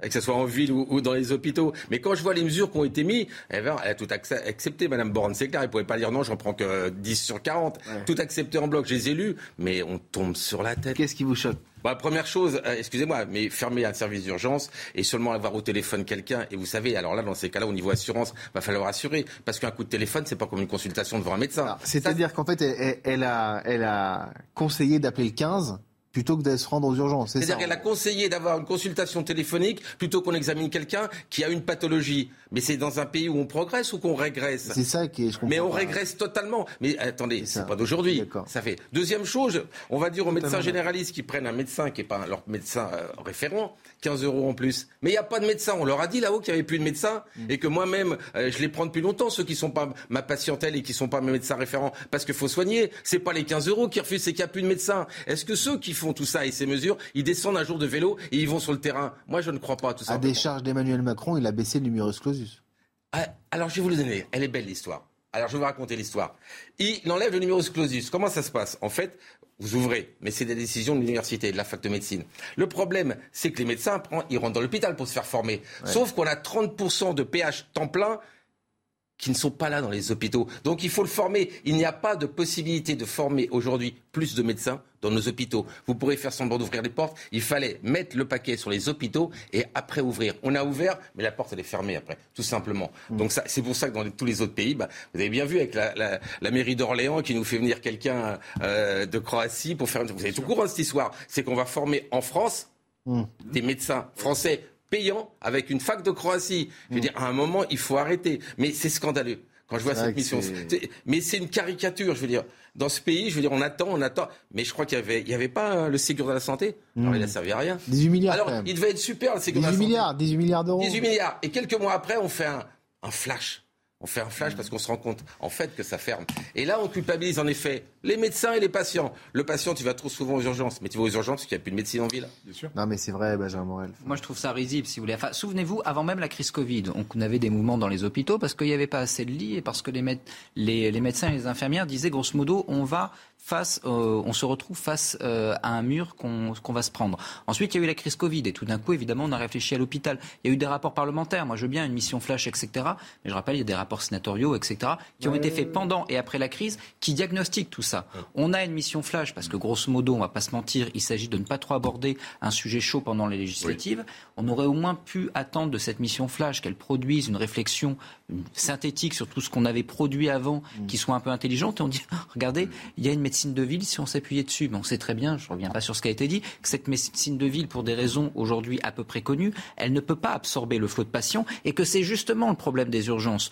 Donc là, on est face à un mur. Mais ce mur-là, on n'a pas voulu le voir. faire quand même? Enfin, bah, aujourd'hui, il y a. Des... faire l'avocat du, gouvernement, mais c'est facile quand même. De... Mais, mais, je veux dire, vous pouvez pas tout régler. C'est tout le problème. Vous pouvez pas tout régler en deux semaines. Alors évidemment, on peut prendre des mesures conservatoires, etc. Mais in fine, il faut repenser totalement à la fois le système, parce qu'aujourd'hui vous avez un système d'ankylosement de l'hôpital, on ne va pas revenir sur le débat qu'on a déjà eu, mm. on a construit une couche de bureaucratie pour arriver à faire des économies sur l'opérationnel. On a mis de l'administratif sur l'opérationnel, résultat l'opérationnel ne se fait plus et on n'a pas fait un centime d'économie parce qu'on a investi dans la bureaucratie pour faire des économies sur l'opérationnel. Donc il faut repenser ce système-là, il faut repenser évidemment parce que ça va de pair avec l'enseignement, l'université, etc., sur lequel on a à peu près d'ailleurs les mêmes problèmes. Et ensuite, vous pouvez remettre quelque chose d'aplomb. Mm. Mais ça implique encore une fois une vision à long terme. Et lorsque vous retrouvez juste au pied du mur, bah évidemment, il est un peu tard. Samy, vous avez commencé votre question en disant c'est inquiétant. Bien sûr que c'est inquiétant. Bah, en fait, c'est pas que c'est inquiétant, c'est que ça traduit, euh, je trouve que ça symbolise bien l'état dans lequel notre pays en fait est. C'est-à-dire que euh, la, grandeur de la France était quelque part son système hospitalier. Ça faisait partie en tout cas. Vous avez tout à fait raison. En fait, ce qui est inquiétant, c'est qu'on est sur des rustines alors qu'on devrait penser le temps long et se rendre compte qu'on a tellement abîmé notre si bel outil euh, depuis les 20 ou 30 dernières années, Ludovic pourra peut-être nous donner des cadencements, mais en tout cas 20 ou 30 ans, qui fait que maintenant on est dans les urgences, plus des urgences, plus le plan Ségur. Et en fait, là, on est dans une situation catastrophique. L'autre point inquiétant, c'est pas comme s'il n'y avait pas eu un exécutif qui était là 5 ans avant. Il découvre pas la situation, il était déjà là. Bon. Troisième point, ce qui est assez euh, choquant, c'est que moi, quand j'étais, euh, enfant ou ado, le médecin, c'était le sachant. Euh, moi, j'ai grandi en province. Euh, c'était là aussi, c'était quelque chose de prestigieux. L'universitaire, le monde que j'adore, c'était le sachant. Aujourd'hui, ce sont des gens déclassés, très mal payés, souvent beaucoup bousculés. Regardez les, hôpitaux. Les hôpitaux, c'est une catastrophe. Et c'est pareil, quand on, quand on malmène l'école, quand on malmène son hôpital, ça a des conséquences. Et pour les deux sujets, il y en a d'autres, mais en tout cas pour ces deux sujets-là, c'est un héritage. Là, c'est la conséquence. Et on essaie de, créer, de traiter une conséquence lourde de 30 ans avec des rustines. Et ça ne marchera pas. On le sait très bien que ça ne marchera pas. En fait, il y a une crise d'évocation aussi. Non, mais c'est pas. La mère nourricière de tout soignant, c'est l'hôpital. Donc vous ferez ce que vous voulez. Si vous ne mettez pas l'hôpital au carré, on passe tous par l'hôpital. Les médecins, les infirmières, les aides-soignants. On passe tous par là. Tant qu'on n'aura pas remis ça, on ne pourra pas avancer. D'accord? Mais il faut mettre en fait. Parce que qu'est-ce qu'on a voulu faire depuis tout le temps? C'est faire des économies sur la santé. Ce n'est pas possible. Il y a 30 ans, on faisait une radio. Aujourd'hui, on fait un IRM. Ah c'est pas le même prix. C'est clair. Donc, Ludovic, on a eu des gestionnaires. Oui, mais c'est des visionnaires. C'est ce que j'allais te dire après. C'est qu'on met à la, à la tête des hôpitaux des gens pour faire un budget. Et non, il faut mettre des médecins pour faire de la médecine. Et il faut se dire que la médecine, ça coûte si on veut se faire soigner. Tout simplement. C'est ce qu'on faisait il y a très longtemps et on a dit non, ça coûte trop cher. Je suis désolé. Plus ça progresse, plus ça coûte cher. Aujourd'hui, on met un stent sur un infarct. Il y a 50 ans, on mettait rien. Ça coûte cher. Et ça, il faut le comprendre. Et c'est multiplié par 10, par 20 ou par 30. Attendez, on va écouter juste Elisabeth Borne qui est justement est revenue euh, sur cette mission flash. D'accord? Et ensuite, je vous donne la parole, Benjamin. Mais Écoutons la première ministre. Voilà. Euh, Ce que je souhaite, c'est que chacun puisse prendre le réflexe du 15 et ne pas venir forcément systématiquement aux urgences.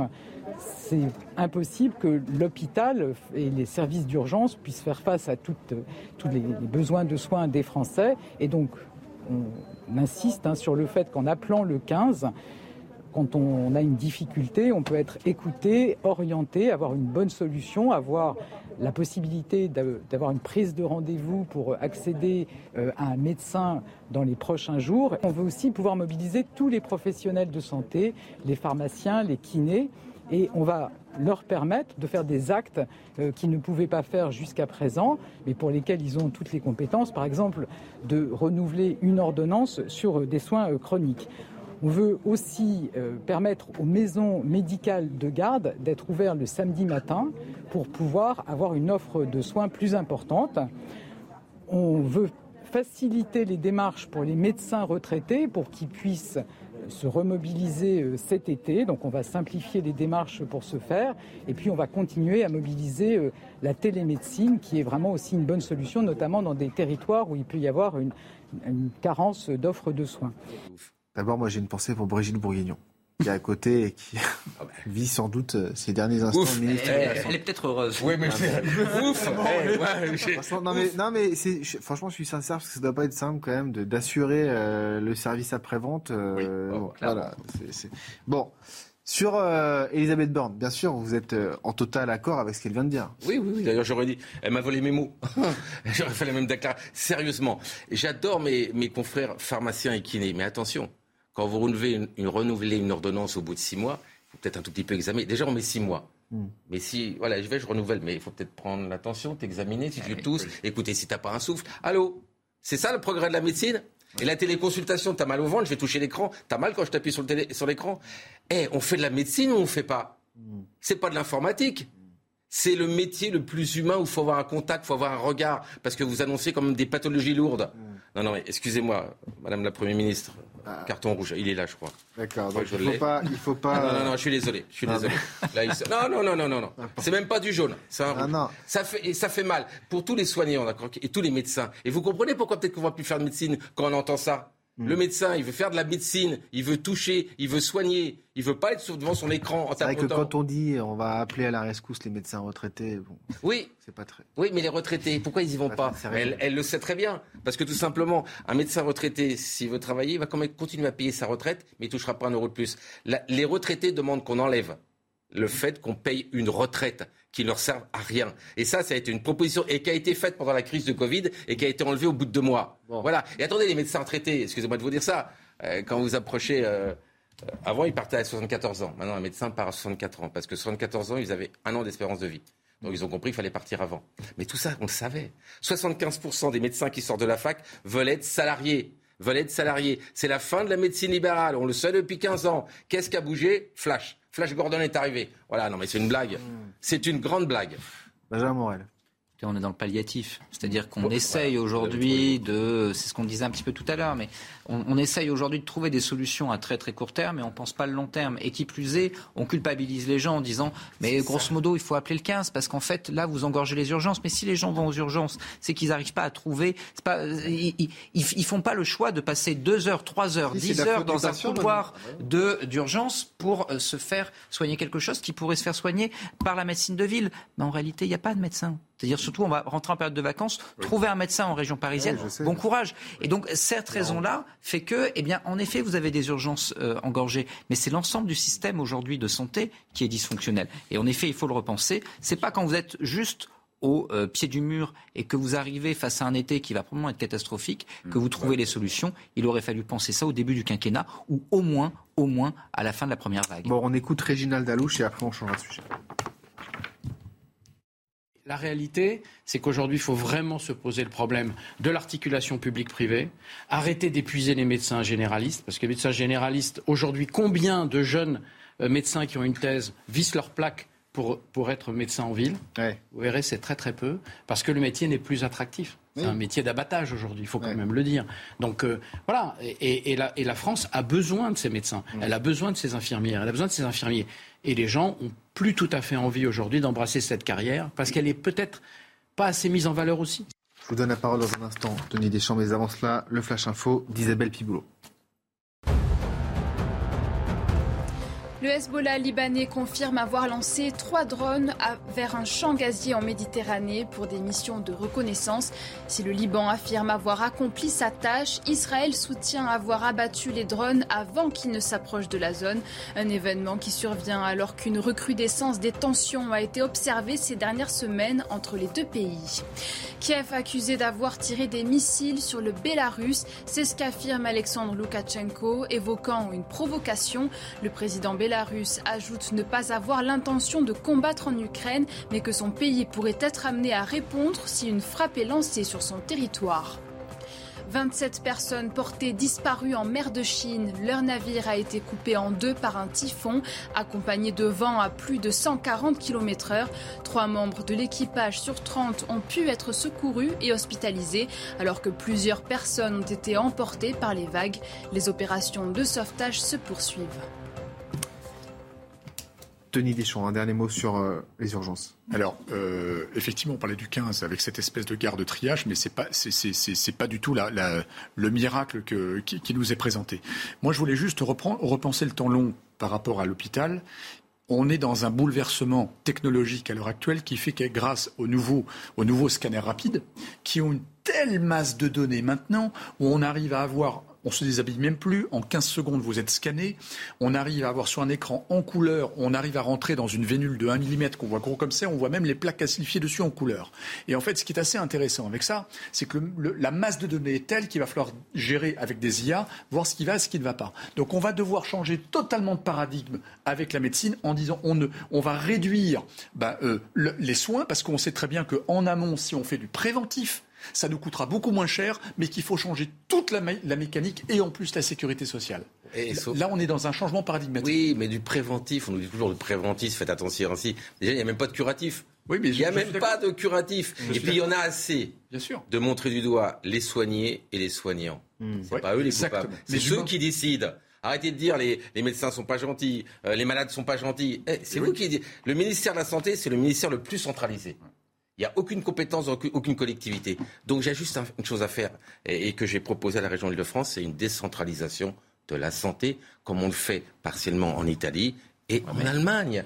Donnons aux élus la possibilité de dire ce qu'ils pensent dans leur, dans leur territoire. Et ça, ça bouge pas. Oui, mais attention quand même, décentralisation dans la gestion, il peut y en avoir, mais il ne faut pas oublier que les systèmes de santé décentralisés sont beaucoup plus inégalitaires. Les systèmes italiens et allemands sont des systèmes très D'accord. Euh, mais est-ce que vous croyez qu'on n'est pas dans l'égalité quand vous avez un infarct le bah, centre de la France et ici Si vous allez à, si vous allez à l'hôpital à Milan, c'est génial. Si vous allez à l'hôpital à Naples, c'est moins bien. Exactement. Oui, sauf qu'aujourd'hui, si vous, allez, si vous allez à l'hôpital à Dresde, c'est pas bien bien. Si vous allez à l'hôpital à Munich, c'est très bien. Donc voilà, ah là pour le coup, il y a un vrai, vrai Mais quand vous avez un infarctus dans le centre de la France, en région parisienne, c'est pas la même chose non plus, d'accord Oui, c'est vrai. Bah oui. mais en termes de capacité entre de, euh, de traitement euh, selon les territoires, vous avez malgré tout une bien plus grande égalité en France. Bon, mais il y a, y a, un écart. Est-ce qu'on peut mettre un tout petit peu d'élus dans décider ou le laisser Ah bien sûr. Est-ce qu'on peut les inclure Vous voyez ce que je veux dire Est-ce qu'on peut les inclure Est-ce que le local, puisqu'on parlait de décentralisation, peut s'appliquer aussi, modestement, on commence par là, avec euh, la parole de l'élu.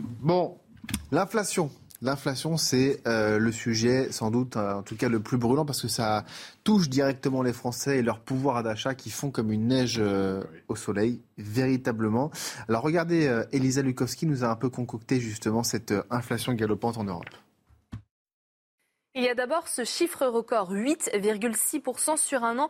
Euh, c'est le taux d'inflation dans les 19 pays euh, de la zone euro. C'est le plus élevé enregistré par euh, l'Office européen des statistiques depuis la publication de l'indicateur en 1997. Une inflation qui n'épargne aucun pays hein, de la zone euro, même si la France est moins touchée que ses voisins, puisqu'avec 6,5% au mois de juin, elle affiche le deuxième taux d'inflation le plus faible de la zone euro, juste derrière Malte. Et c'est 6, à titre d'exemple, le voisin allemand a une inflation de 8,2%, mais certains pays sont touchés euh, de plein fouet, en particulier ceux qui sont frontaliers de la Russie. L'Estonie, la Lituanie, la Lettonie ont une inflation autour des 20%, avec, vous le voyez, un record pour l'Estonie à 22%.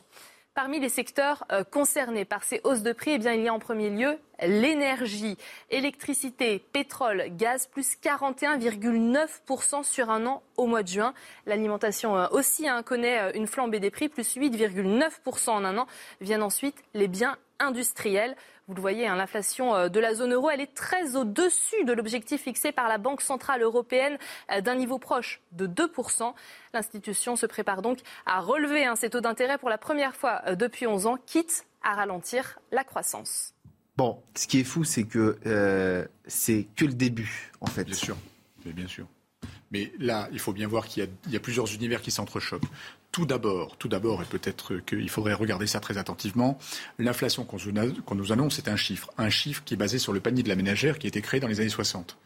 Euh, il y a juste un, dysfonctionnement entre le réel et ce panier-là. Petit 1. Enfin, euh, quand vous allez faire vos courses, vous, le voyez. Ah, ça va coûter beaucoup plus cher que le chiffre qui Ah oui, voilà, c'est ça, d'accord. Indiscutablement. que vous disiez l'inverse. Non, non, non, tout à fait. Deuxième élément, euh, euh, dans la vie de tous les jours, si vous êtes à la campagne ou à la ville, suivant euh, vos activités, ceux qui sont impactés par l'immobilier ou ceux qui ne sont pas du tout impactés par l'immobilier, ceux qui sont impactés par la chaleur, pas la chaleur, le type de nourriture que vous prenez, suivant au niveau de revenus ou en proportion, vous allez avoir moins d'alimentation et beaucoup plus de loisirs ou autres, c'est pas les mêmes inflations. Troisième élément, dans le monde des entreprises, que je connais par cœur. Le monde des entreprises, ça veut rien dire, c'est absolument grotesque ce chiffre-là. Mm. Suivant votre secteur d'activité, regardez dans le bâtiment. Et en plus, il y a plein de métiers dans le bâtiment. Regardez dans le transport. Mais, mais ils adoreraient avoir que ce chiffre epsilonesque. On parle, ah bon, 41%, c'est epsilonesque? Non, non, non, euh, le, chiffre d'inflation officiel. Ah oui, oui, oui, bien sûr. C'est ah oui, ridicule. Oui, c'est ça, oui, on est d'accord. Parce que là, on est, ça, c'est l'énergie qui a monté de 41%.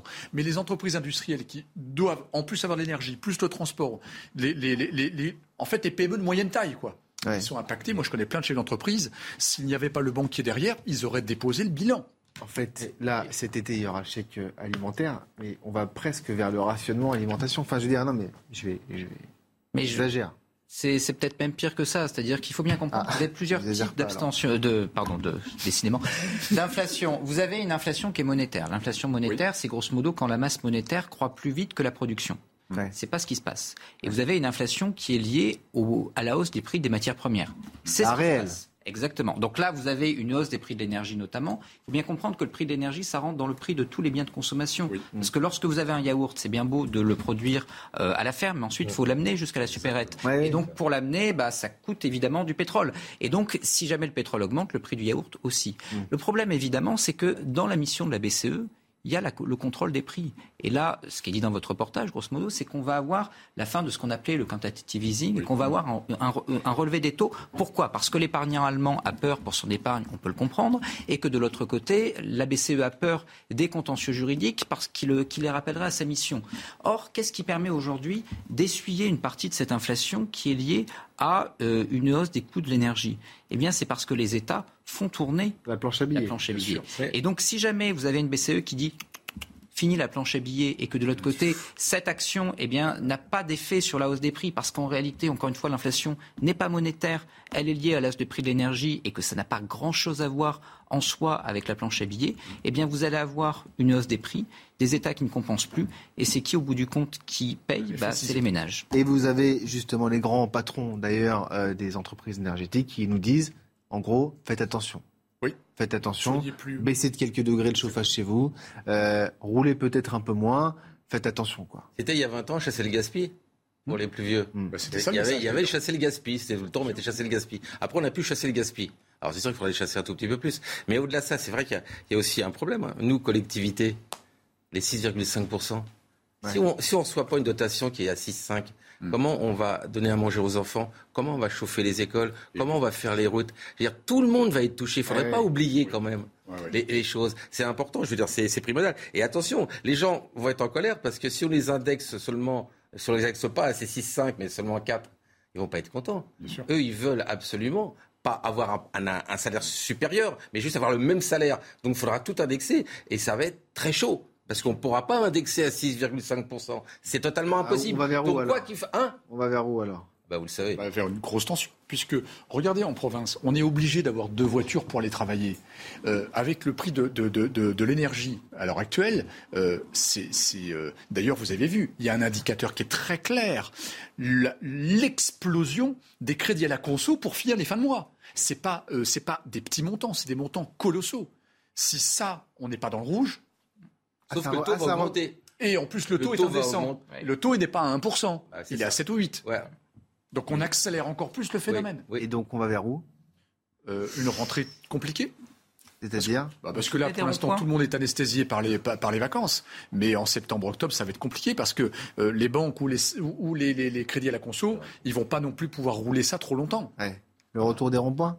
Il y a un retour des ronds-points et il y a un retour, à mon avis, également, euh, peut-être à une, si jamais on a une, euh, comme je l'évoquais tout à l'heure, si jamais on a une BCE qui ne joue plus le jeu entre guillemets de l'argent gratuit, on risque d'avoir une nouvelle crise de la dette. Hein. Je rappelle que l'Italie est dans une situation difficile et que vous avez des élections italiennes en mars 2023. Qu'actuellement le premier parti qui apparaît dans les sondages, c'est un pays, c'est un parti qui s'appelle Frères d'Italie, qui est l'héritier d'un mouvement néofasciste, et que donc on a une vie politique italienne qui peut devenir assez rapidement explosive dans une situation politique euh, sans dessous, dans, économique sans dessous dessous.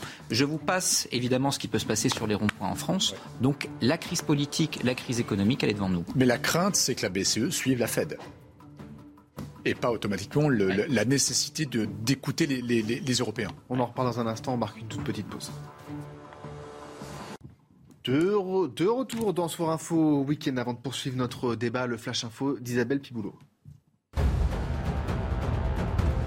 La septième vague de Covid-19 s'intensifie, les hospitalisations des personnes âgées augmentent en France.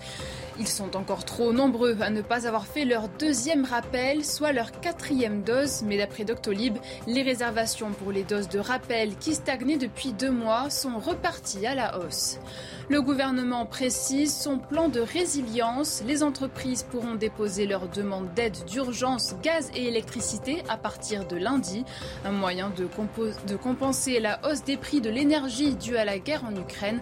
Ce coup de pouce vise à soutenir la compétitivité des entreprises et à éviter les arrêts de production des sites les plus consommateurs de gaz et d'électricité. Et un mot de sport en Formule 1, Carlos Sainz Jr. décroche sa première pole position au terme de qualification du Grand Prix de Grande-Bretagne. L'Espagnol de 27 ans s'est imposé devant le leader du championnat Max Verstappen. Petit problème technique bien sûr sur euh, le prochain JT. Ce sera euh, bien mieux. Juste un dernier mot sur euh, peut-être l'inflation. L'inflation alors, l'inflation à l'heure actuelle ah, est radioactive. en fait, sur, non, mais sur, l'inflation, on entend beaucoup de discours euh, ces derniers jours et ces, derniers mois qui annoncent quelque part l'espèce d'effondrement économique. Alors, est-ce que ça c'est, c'est, est-ce que c'est, crédible? Est-ce que c'est euh, euh, censé Elle a une vertu et un danger. La vertu, c'est qu'elle grignote la dette que l'on doit. Donc là, en ce moment. Emprunté. Voilà, exactement. Donc là, en fait, la masse de dette, on est à 2900 milliards d'euros de dette française, elle se fait grignoter. Par contre, le danger, c'est qu'elle est très difficilement contrôlable. Euh, c'est un objet qu'on ne peut pas contrôler, comme un savon. Et alors, on a beau déplacer les curseurs à la BCE, enfin Banque de France ou BCE, c'est plutôt BCE maintenant, mais malgré tout, elle n'est pas contrôlable parce qu'en ce moment, on a une inflation sur les matières premières, on a une inflation euh, sectorielle, on a des inflations à cause des ruptures de chaînes d'approvisionnement, à cause de, mm. du transport mondial. On ne maîtrise rien de tout ça. Mm. et on ne maîtrise pas la guerre. On n'a que des phénomènes géopolitiques sur la table et avec ça, il faut faire avec. Mm. Et l'inflation, elle ne se contrôle pas. C'est pas parce que, euh, je ne sais pas, le patron de la, euh, la patronne de la BCE dit on arrête toute l'inflation, maintenant on serre les boulons, on monte les taux. Non, elle sera encore là. Le, euh, Poutine est encore là pour créer un vrai problème de rupture d'approvisionnement de gaz. Mm. Je, je ouvre une parenthèse, j'insiste. On achète encore chaque jour 909 millions de dollars de gaz à Poutine par jour. Mm. Pour le moment. Le, maître des horloges, c'est Poutine. Hein. C'est pas parce qu'on a décidé de faire front commun contre lui. C'est lui qui gère la géopolitique du blé. Et attention, l'axe de la géopolitique du blé est en train, des céréales est en train de, s'orienter, de se désaxer, parce que c'est lui qui a la main sur tout ça. Quand on dit qu'il y a 22 millions de tonnes, excusez-moi pour la parenthèse, 22 millions de tonnes de stock de blé en Ukraine qu'on ne peut pas exporter. Les Allemands se présentent en sauveur. Triangle de Karpman, on est en sauveur. On va emmener deux ou trois camions 22 tonnes dans un camion, deux ou trois trains. En plus, les écartements de rails sont pas les mêmes entre l'Ukraine et le fameux port de Roumanie juste à côté. Je vous donne pas les chiffres, je ne vais pas vous saouler avec ça. Donc, en fait, 1600 tonnes dans un train. On parle de 22 millions de tonnes. Mmh. La récolte, à l'heure actuelle, on est en plein dedans dans la récolte. Elle va dormir dehors. Dans trois mois, elle est pourrie. Et mmh. quand on enlève la production ukrainienne, 24 millions de tonnes par an, quand on enlève ça, on déstabilise tout le monde entier. 23 pays sur 54 pays en Afrique ont déclaré l'urgence, l'urgence alimentaire. La, Banque mondiale a débloqué 500 millions d'euros d'urgence pour mmh. l'Égypte, 102 millions d'habitants à nourrir. Tout le Maghreb subit une sécheresse historique. Mmh. Inde, Pakistan, sécheresse historique. L'Inde, deuxième producteur, 100 millions de tonnes par an, devait exporter normalement une petite dizaine de millions. Ils vont être devoir importer. Vous voyez, l'axe des céréales est en train de se désorienter. On, court devant quoi? La conséquence, c'est quoi concrètement? Les famines. La deuxième étape en, en dérivée seconde, c'est des révolutions. Crise politique dans des pays qui sont des pays de producteurs de matières premières, notamment énergétiques, et sur lesquels on compte pour nous approvisionner, pour se passer du gaz russe. Voilà.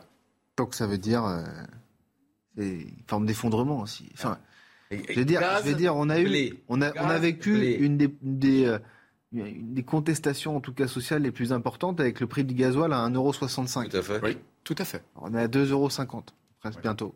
On est peut-être en 1788. Hmm. Les grilles de Versailles. bon, c'est pas très réjouissant, messieurs, en tout cas, ce que vous nous racontez. Et dans le même temps, eh bien, il y a quelques grèves, parce qu'il euh, y en a, et c'est bien normal aussi, qui demandent des revalorisations de, de salaire. C'est le gros sujet. Donc, on va regarder ce, ce, reportage de euh, Geoffrey, Geoffrey, Fèvre euh, dans un instant. Mais c'est vrai qu'il euh, y a aussi cette question qui se pose avec une inflation à 6,5%. Forcément, il faut augmenter les, les, les salaires, sinon euh, ça ne marchera pas. Alors après, sur la méthode, sur la façon de le faire, peut-être qu'on peut se poser des questions. Regardez euh, ce sujet. Tout le week-end, les personnels d'aéroports de Paris et de Marseille sont en grève pour demander des augmentations de salaire et d'effectifs. Une grève qui pourrait s'étendre, pas très rassurant à une semaine des vacances scolaires.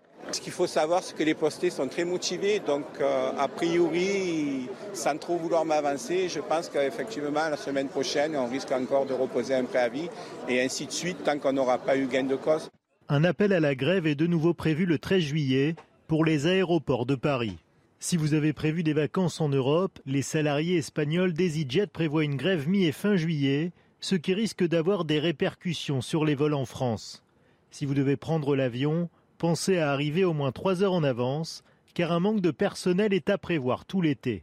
En cas d'annulation de votre vol, la compagnie doit vous prendre en charge. Lorsque la compagnie aérienne n'est pas en mesure d'assurer le vol, elle est tenue d'acheminer les passagers euh, sur une autre compagnie, sur un autre vol, et en attendant de les avoir acheminés, elle est tenue de les nourrir et de les loger si vous voyagez en train, une grève est prévue le 6 juillet. Bon, évidemment, on comprend euh, l'exaspération des usagers. de tout le monde. Mais c'est vrai que je vais me faire un peu euh, l'avocat du diable. D'ailleurs, on va les écouter, les usagers. Notre vol a été annulé. On saura dans quelques minutes si on sera replacé sur un nouveau vol. Peut-être aujourd'hui, peut-être demain ou après-demain. Alors là, je suis en train d'attendre des informations sur euh, la suite de mon vol qui a été annulé. Donc euh, là, je fais la queue depuis euh, deux bonnes heures, trois heures et avoir des informations de, la part de la compagnie aérienne pour savoir la suite de mon voyage. Mon vol a été annulé plusieurs fois, donc je suis ici, j'ai été rebooké sur un autre vol et il a disparu. Donc je ne sais pas, j'explore les autres solutions. Bon, voilà. Exaspération, ce qui est logique, mais d'un autre côté, ça, va toucher, eh, ça va toucher tout le monde. Bah Parce que le problème, là, ils entendent que les compagnies repartent, ça gagne, mais ils ont perdu tellement avant qu'ils rattrapent en fait d'argent. Donc ah. ils voient que ça monte, donc ils disent qu'on monte au-dessus. Mais c'est pas ça le calcul. Là, c'est les transports parce qu'ils sont montés très très haut en progression en un an, mais ça va toucher tout le monde. Quand on va monter à peut-être, si hélas on arrive à 10% d'inflation, ça va pas tenir avec 4% qu'on leur propose. Donc il va y avoir des grèves. Là, ils prévoient des grèves, vous vous rendez compte, dans tous les transports. Alors c'est vrai qu'ils vont pas les faire, c'est bien sûr qu'ils vont les faire maintenant, parce que tout simplement maintenant, euh, ils ont un moyen d'échange qui est beaucoup plus fort que s'ils le faisaient fin septembre. En plus, ça c'est l'éternel euh, euh, dilemme. C'est vrai que faire une grève au moment où personne, ne, personne ne voyage, bon. C'est là que vous perdez plus d'argent dans les compagnies. Hein. Et puis je dirais, on, les entend évidemment parce qu'ils ont les moyens en effet de bloquer une partie du pays, mais ça touche tous les salariés. Hein. Le, euh, je ne vais pas euh, paraître corporatiste, mais le 3,5% d'augmentation du point d'indice pour les fonctionnaires, mmh. excusez-moi, mais vu la situation, c'est de la blague également. Les services publics vont également être impactés à terme. Donc il y a une réflexion à avoir. Là évidemment, on parle qui plus est d'un secteur qui est fondamentalement sous tension, parce qu'il a vécu, notamment pour l'aéroportuaire, mmh. des années extrêmement difficiles avec la Covid. Donc leur capacité pour augmenter aujourd'hui les salaires est extrêmement limité. Mais l'ensemble aujourd'hui du tissu économique va être impacté, n'aura probablement pour beaucoup pas les moyens d'augmenter les salaires. Mm. Et pourtant, eh bien, les salariés vont très très légitimement demander à ne pas trop perdre de pouvoir d'achat. Ce, qui est logique en tout cas, Denis Deschamps. Après, sur la méthode, bien sûr, sur la méthode, on peut toujours euh, contester, on peut toujours... Euh, voilà, mais... Là, c'est une fuite en euh, on court après le sujet. On court après le sujet. Le, gouvernement va forcément s'emparer du, sujet. Donc, pour le coup, Elisabeth Borne, qui a été nommée pour être en action, là, elle va avoir de l'action. Ça, c'est clair. Mais il euh, ne faut pas, faut pas oublier une chose, c'est que euh, par rapport au salaire médian, beaucoup de gens sont proches de, du, SMIC ou, ou d'un multiple du, SMIC. Et malheureusement, ces gens-là sont très impactés. De l'autre côté, côté employeur, euh, les employeurs, c'est pas des, des, faiseurs de miracles. ils ont déjà des trésoreries extrêmement catastrophiques et ils vont pas avoir les moyens d'augmenter la masse salariale. même s'ils le veulent le faire. Mais ils sont déjà en difficulté euh, mis à part quelques secteurs, beaucoup ont souffert de la Covid. Et effectivement, euh, là, l'affaire de l'inflation vient grignoter leur trésorerie à vitesse grand V. L'État, qu'est-ce qu'il va faire? Est-ce qu'il va poursuivre ces, efforts comme ils ont fait pendant la Covid? Ou est-ce qu'ils vont tout stopper brutalement? Et alors là, vous allez voir qu'il va y avoir un, et on, et on reprend la problématique BCE avec des finances asséchées. L'État ne va à terme plus pouvoir faire grand-chose. Mais c'est là où, euh, pardon, mais il y a quand même ce discours qui peut aussi s'entendre. C'est celui, euh, c'est vrai, qui est tenu euh, par, la, par la NUPES sur les profits gigantesques de certaines entreprises dans ces temps-là. Non mais, non, mais, c'est vrai, mais, je vais dire. Et soyons clairs, non, mais je pas... ces, entreprises-là, mis à part une ou deux, euh, parce qu'ils visent le CAC 40, c'est toujours le vieux fantasme, euh, les vieilles lubies. Ce sont des entreprises internationales, presque apatrides. Et en fait, euh, regardez, moi j'habite à Arveil. Arveil, vous avez, vous avez Schneider Electric. Schneider Electric, c'est une entreprise bicéphale avec un deuxième siège social, pas une succursale, un siège social à Hong Kong avec Tricoire. Et ça fait très longtemps que les profits sont faits partout dans le monde. Donc, mmh. Donc faut arrêter de regarder ça. Euh, c'est stupide. Euh, il faut regarder le tissu industriel euh, et, de services. C'est des petites PME. le plus gros employeur, ce sont les PME. mais vous n'allez pas, vous pas administrer les salaires en France. Qui va augmenter les salaires Vous n'allez pas faire passer à l'Assemblée nationale une loi pour augmenter les salaires. Mais de toute façon, le problème, il est là. Là, on, on augmente, allez, on est inflation à 8%. Il y a deux solutions. Soit c'est absorbé par les entreprises, soit c'est l'État qui trouve une solution. L'État, ça va être très compliqué. Les entreprises, c'est impossible. Ils n'ont pas de réserve. Et eh ben alors, comment on fait alors Eh ben, attendez, moi, je suis pas ministre et vous n'êtes pas président. Bah Là, il y a quoi? Mais oui, comment on fait? Ça, ça se prévoit. Je suis désolé. Ce qui arrive aujourd'hui, c'était prévisible par rapport. On peut pas dire que c'est la guerre en Ukraine. Un coup c'est le Covid, un coup c'est la guerre en Ukraine. ça a accéléré les choses. Oui, Non, non, ça, oui, puisqu'on parle évidemment du blé et du gaz, qui sont quand même quand vous pouvez pas vous chauffer ni mettre les industries et quand vous pouvez pas manger, c'est vrai qu'on est tenu en tenaille. L'Europe est en guerre, n'oublions pas, depuis 80 ans. Ça va pas aider parce qu'on tend plus vers une co-belligérance globale que vers une, euh, une atténuation de la guerre. L'Europe est en guerre depuis 80 ans. En France, en Europe, nous ne sommes pas en guerre depuis 80 ans. Ah oui, nous ne sommes pas en guerre. Voilà, oui, oui, Alors, à court terme, malheureusement, je crains qu'il n'y ait pas de solution miracle. C'est-à-dire qu'il faut arriver à euh, résister à moyen terme et à long terme. Il y a quand même trois éléments. Un, il faut réindustrialiser le pays. Parce que si jamais vous produisez à l'autre bout du monde, vous êtes forcément pas euh, oui, mais vous êtes oui mais, euh, oui, mais la réindustrialisation vous savez très bien qu'on l'a délocalisée pour des questions idéologiques, de pollution, tout ça. Enfin voilà, vous le savez. Oui, bien sûr, mais justement, aujourd'hui, euh, il faut tourner cette page-là. Et on a aujourd'hui la nécessité de reconstruire, même si ça apparaît moins rentable à court terme, eh bien, on a la nécessité de, re, de réindustrialiser sur notre territoire. Et ça va demander en effet beaucoup de temps. Le deuxième poumon, c'est le logement. Mm. Aujourd'hui, vous avez une concentration du patrimoine immobilier qui est extrêmement importante et donc il y a une possibilité à la fois de construire et de répartir. Le poste logement, on parlait beaucoup d'inflation, le poste de logement dans, les, euh, dans le budget des ménages a augmenté énormément depuis 30 ans. Mm. Là, si vous arrivez à avoir quelques marges de manœuvre, eh bien, vous pouvez en effet regagner en pouvoir d'achat. C'est caper les loyers?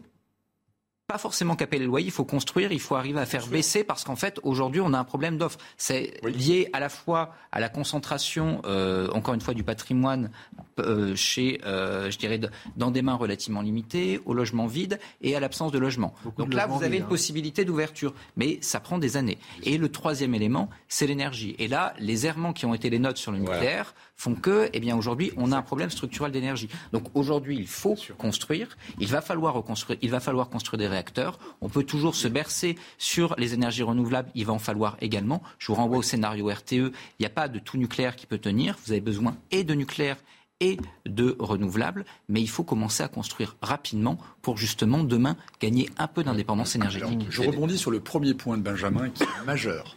Nous sommes dans une bascule du monde. Nous sommes, nous sommes témoins, euh, nous sommes spectateurs de l'émergence d'un empire. Ça arrive tous les 300-400 ans. C'est aujourd'hui. Les nouvelles roues de la soie, je fais un doctorat de euh, sciences politiques là-dessus en ce moment. Les nouvelles roues de la soie, qui sont l'appellation marketing de la Chine pour déployer leur géostratégie partout sur le monde, pour prendre le relais des États-Unis. Les nouvelles routes de la soie, appellation depuis novembre 2013, Xi Jinping. Mmh. Une ceinture, une route, une révolution qui va remodeler la géographie mondiale. C'est très clair. La géographie économique mondiale. Ils ont investi à l'extérieur de chez eux. Là, ils viennent d'ailleurs de, de relancer un plan de 173 milliards d'infrastructures chez eux. Ils ont investi en Afrique, en Asie, un peu partout, 3 500 milliards de dollars. Hmm. Le G7 a annoncé Ah, ça y est, on va enfin réagir. Le G7, hein. ils ont dit On va investir 600 milliards dans les pays en développement. Dans les 600 milliards, eux, les Américains, mettent que 200 milliards. Les Européens avaient annoncé 350 milliards d'euros. Mais là, c'est pour quand? C'est une urgence stratégique de réindustrialiser l'Europe. Il faut mettre 2000 milliards sur la table. C'est trop tard. Ben non, parce qu'il faut attendre 20 ans avant que ce soit efficace. mais, dans 20 ans, le monde sera chinois et il va se passer énormément de choses. Il faut accepter de payer plus cher des produits qui sont produits chez nous. C'est-à-dire que, grosso modo, si on ne fait pas de protectionnisme, au moins au niveau européen, voire au niveau occidental, il mmh. faut voir qu'en effet, vous allez, vous, vous n'avez rien qui est possible. Donc aujourd'hui, il faut arrêter d'être les anges de la mondialisation. il faut accepter que nous sommes dans une situation de pré-guerre. Juste le flash, le flash info d'Isabelle Piboulot, je vous donne la parole tout de suite. Son comportement supposé avec les femmes lui a été reproché. Éric Coquerel se défend et déclare Ces rumeurs sont infondées. Le nouveau président de la commission des finances s'est exprimé dans une tribune du JDD. Il précise qu'il n'y a aucune plainte ni signalement à la cellule interne de la France insoumise et qu'aucune enquête journalistique n'a jamais rien prouvé contre lui. À Lyon, une crèche fermée administrativement après le décès d'un bébé. Une fermeture de trois mois durant lesquelles une enquête sera menée pour vérifier les conditions de fonctionnement de l'établissement. Une fillette de 11 mois est morte le 22 juin. Une employée a reconnu lui avoir aspergé et fait ingérer un produit caustique. Elle est actuellement en détention provisoire. Et enfin, troisième tour de Wimbledon, exploit signé Alizé Cornet. La Française, 37e mondiale, a battu la numéro 1 Iga Swiatek. La Polonaise s'est inclinée en 2-7, 6-4, 6-2, mettant ainsi un terme à la série de ses 37 victoires consécutives. Lundi, Alizé Cornet affrontera donc en huitième de finale l'Australienne Ayla Tomjanovic. Bon, c'est la fin de l'Occident Oui, alors, alors ne me tentez pas parce que c'est le basculement du monde. Très en retard. Ouais, ben non, il reste une minute 30. Moi, moi, ce, que je, ce que je note, c'est le temps long versus le temps court de nos démocraties qui sont dans les 5 ans. Xi Jinping, il a le temps, lui. Hein. Voilà, exactement. Eux, ils voient le marathon de 100 ans. Ils voient 100 ans. C'est majeur. Eux, ils voient le monde comme un jeu de go, où on ne tue pas l'adversaire, on l'encercle, le containment, et on le retourne pour qu'il qu'il soit serve, qu'il travaille pour nous contre le jeu d'échecs. Rapidement, euh, il faut retrouver une autonomie. C'est clair. Mais je vous donne un exemple purement médical. Quand il y a 85% des princeps des médicaments qui ne sont pas faits chez nous, qui sont faits là-bas, je sais qu'on a, on a, on développe de l'iprane. Je suis très content. Mais s'ils décident de nous envoyer, eh ben, ça va tomber. Et on n'aurait jamais dû. Et il y a, tu ah, pour tous les domaines. Et vous pour faire des économies. Content, et vous étiez bien content d'acheter votre veste de costume pas trop chère et vos lunettes pas trop chères. Eh oui. Hein? Bah oui, Attendez, celle-là, elle est faite en France. Ben non. On si, si. La, la... Et non. Mais non, mais c'est vrai, Benjamin. Non. Tout le monde était content de payer ses chaussures pas chères. On a été naïf. Oui, ah oui. Voilà, c'est là, en fait, c'est le boomerang. On a voulu faire des économies à court terme pas et à long terme, mais on est une dépendance. Et parce que le, le temps politique est de 5 ans et de 6 ans, et que le temps, et le temps chinois, c'est le au double ou triple. Et c'est partout, à tous les niveaux politiques. N'oubliez jamais le marathon de 100 ans, le temps long de la Chine, le marathon de 100 ans. Et quand Taïwan va être envahi par les Chinois